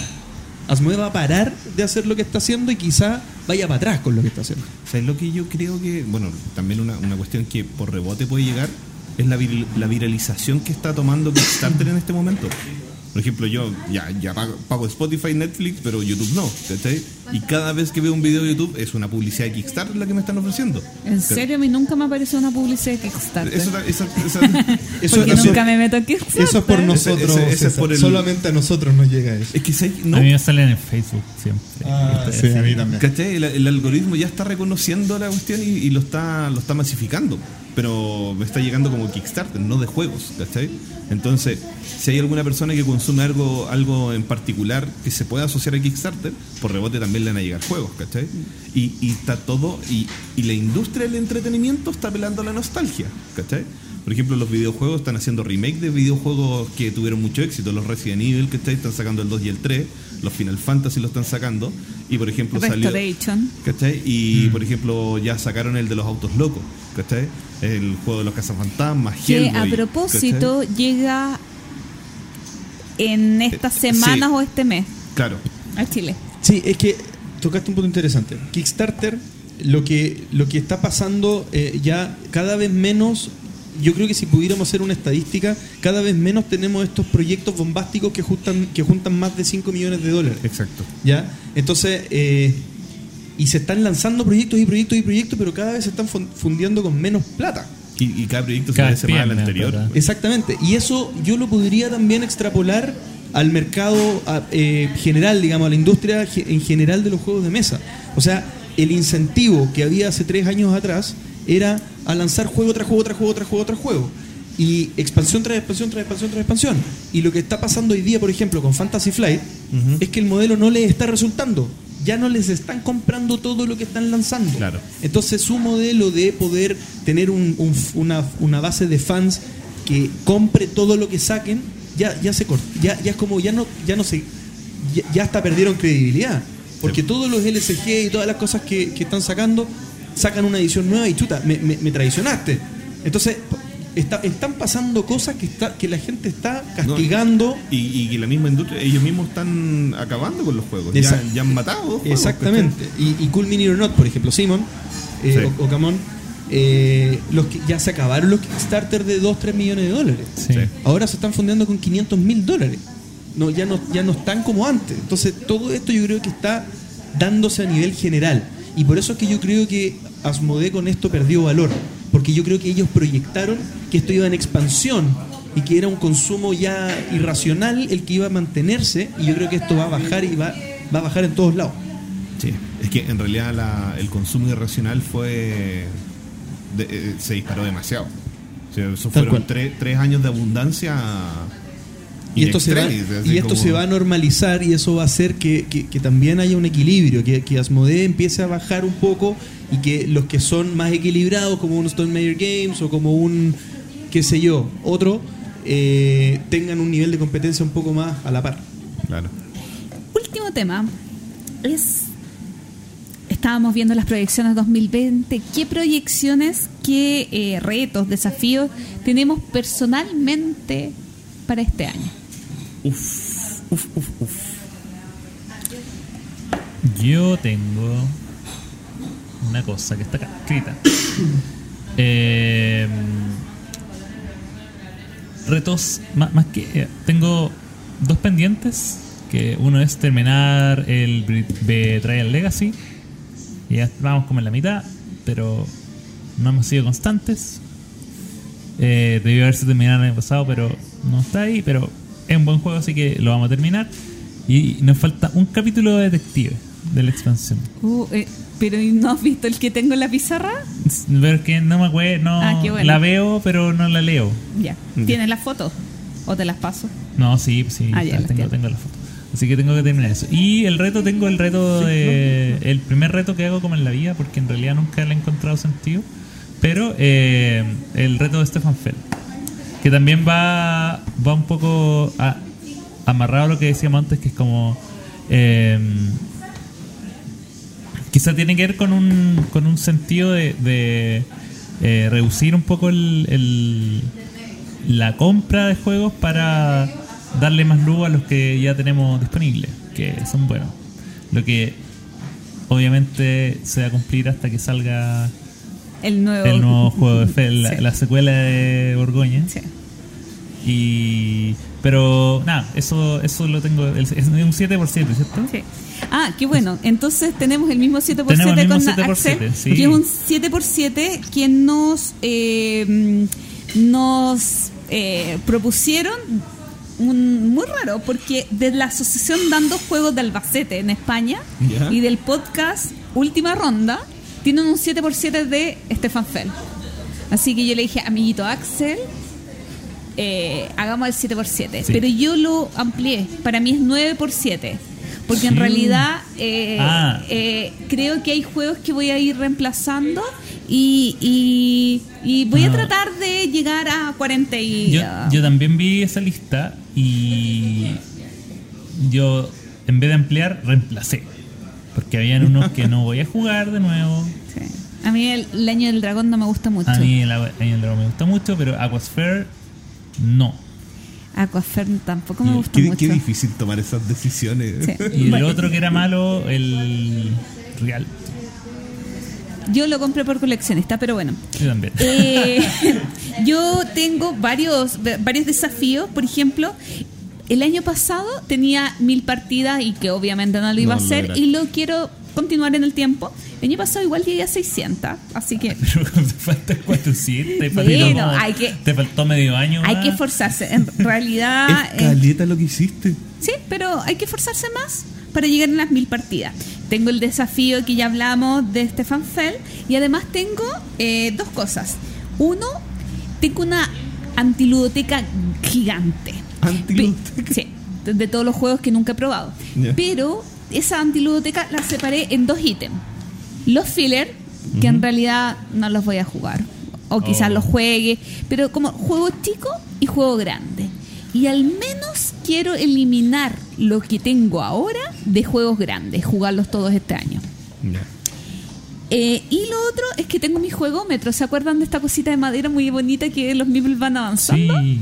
Que me hicieron especialmente para mí con el logo del entreturno. Mi juegómetro tiene varias trampas porque no tiene juegos y exclusivos, pero tiene, por ejemplo, Trajan Bora Bora, juegos que amo de Stefan Fell. Otro Fell es el segundo ítem. El tercer. Sí, sí, me acuerdo que lo leí y me dio mucha risa. Juegos que empiezan con C. sí. El segundo ítem son juegos Juegos de caja cuadrada. ya, el segundo ítem, el tercer ítem son juegos de puntos de acción, pero refiriéndome a los juegos de Kramer y Kisling, como Torres, eh, Cusco, La trilogía México, de las la, máscaras. la trilogía de las máscaras más Torres. Eh, Va a ser otros, que van a sacar este año más París. otros Kramer y Kisling. Es otro desafío. Pero. Y este está muy simpático. Quiero jugar 10 juegos de dureza 4 más. Ah. Llevo uno, una partida. Cuando es- llegue los Mars. No, tengo una partida espectacular, Future My Night. Qué juego más bueno, maravilloso. Que llevo un avance en eso. Eh, volver con Mark Gerg, entre Concordia, Navegador e Imperial, que tengo que jugar este año, sí o sí. Ay, qué malo el navegador. Ah, me encanta el navegador. Eh, otro en Reiner Nicia, que es un juego, eh, un creador que me gusta mucho. Dominion sí o sí, este año le doy 10 partidas. ¿En serio? Rusia Railroad Fight Drive. Juegazos. ¿En serio Dominion? Sí, me gusta mucho Dominion, pero nunca juego más de 5 partidas en un año. Muy viejo. JP. Yo acá más fácil, no me pongo un propósito tan tan Tan específico. tan específico. Quiero jugar más y, y tengo la, la- la actividad para lograrlo. Porque el quiero jugar más, todos nos quedamos en buenas intenciones, no lo hacemos nunca. Eh, nuestro gran amigo eh, Carlos Rodríguez, que ha sido panelista en algunas ocasiones, eh, que esperamos verlo también pronto de nuevo en el podcast.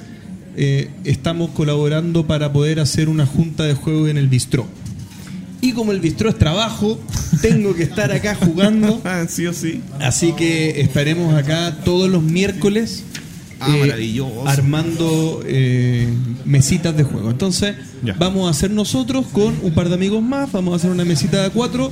Pero como va a ser parte de esto abierto al público, el que quiera venir a sumarse eh, es bienvenido. Todos los miércoles en el bistro y va a ser la manera en que me voy a obligar a jugar todas las semanas por lo menos una vez. Ya, me sumo, porque yo los miércoles los tengo libres. Así que ya. Bueno, ya somos tres. ya somos tres. Así que esto ya es una realidad. Y bueno, el, el otro propósito de, de 2020, obviamente, que el bistró tome vuelo y nos vaya cada vez mejor. Eh, yo no, no vino mucha gente a ver el capítulo, pero hoy ha sido una gran noche al menos en, en- Sí. en- en cuanto a, a presencia de público. Así que eh, de a poquito nos vamos afirmando. Así que eh, esto se hace más y más conocido, a la gente le encanta. Y yo quiero que le encante cada vez más. Más. Y poder contar en diciembre de este año que esto fue un éxito. Claro. Uy, mi- mis metas, desafíos para este año. Bueno, yo ya tengo súper claro que mi, mi como perfil de, de personaje en el mundo de los juegos de mesa es ser primero entusiasta por los juegos de mesa. Es caótico bueno. Sí, después ser coleccionista y muy abajo jugador. Yo juego muy poco. ¿Y el autor dónde está? No, ese ya olvídalo. sí. Sí, mientras no tenga la plata suficiente para poder queremos publicar. invertir eso. Sí, po, sí, para eso hay. No, si fuese solo por las buenas intenciones, Todavía espero, hace más de un año, el video de Bocadillos de Medianoche, pero bueno. algún día lo haré, te lo juro, pero no depende solo de mí, no trabajo solo en ese proyecto. Eh, y ahora el desafío que se nos plantea hoy, po, ¿cachai? Ya es como coleccionista, entusiasta, jugador y ahora soy podcaster. Wow. Entonces hay que dar lo mejor de uno para que, para que este proyecto no flaquee por mi culpa, ¿cachai? Entonces hay, hay, hay que ponerse las pilas con el entreturno, dar, dar lo mejor de, de sí para, para seguir apoyándolos, no solo como, como un amigo que venía, sino para, para darlo todo, ¿cachai? Hay que Eh, darlo todo. Hay que darlo todo. Y jugar más, pues siempre. Y, y- ir alguna vez a jugar a la Casa de la Gloria. He jugado solo una vez y jugué el juego que fue su peor juego. O sea, fue, fue, fui parte de lo peor de su año, ¿cachai? Pero, pero piénsalo positivamente. Tienes el 2020, ya difícil que el 2020 sea peor que el 2019 Uno Es nunca difícil. jugando en mi casa. Sí. nunca sabe. Sí. Tengo puros juegazos en mi casa. Ya no le voy a pedir a JP que me preste otro No, juego. y- A menos que me crea, quiera prestar el Footer My Nate, que estoy pensando seriamente, a pesar de que tiene mucho inglés, comprármelo. No, y lo otro es que cuando fuimos a una. Te lo puedo prestar. No, no tengo para cuándo jugarlo. como Cuando fuimos, cuando fuimos a estas juntas en Asmodee, ¿Ya? eh, de la demostración de los juegos, me acuerdo que jugué Valparaíso, que todos dicen que es un muy mal euro, y a mí me encantó. Y le dije, Gloria, quiero jugar más euros. La cara de la Gloria así como, tengo una lista, y ahí yo ya, en mi mente el mono con los platillos, escuchando nombres, ver pasar cajas por todos lados. Creo que llegamos al fin del capítulo 80. Así larga duración. es. Tan larga duración LP. que podíamos haber. Teníamos algunas preguntas para el entreturno responde, pero las dejaremos para el 81. Así que uno de ellos dos, o Axel o César, se van a salvar de las respuestas. Uno de ellos dos se va a salvar de la respuesta, sí. Vamos a juntar las preguntas que hagan para el otro capítulo también. Habían un par de preguntas interesantes que habíamos ya preparado Sí. la respuesta, pero por tiempo no, no las vamos Había, a poder había responder. preguntas Sí. muy entretenidas. Sí.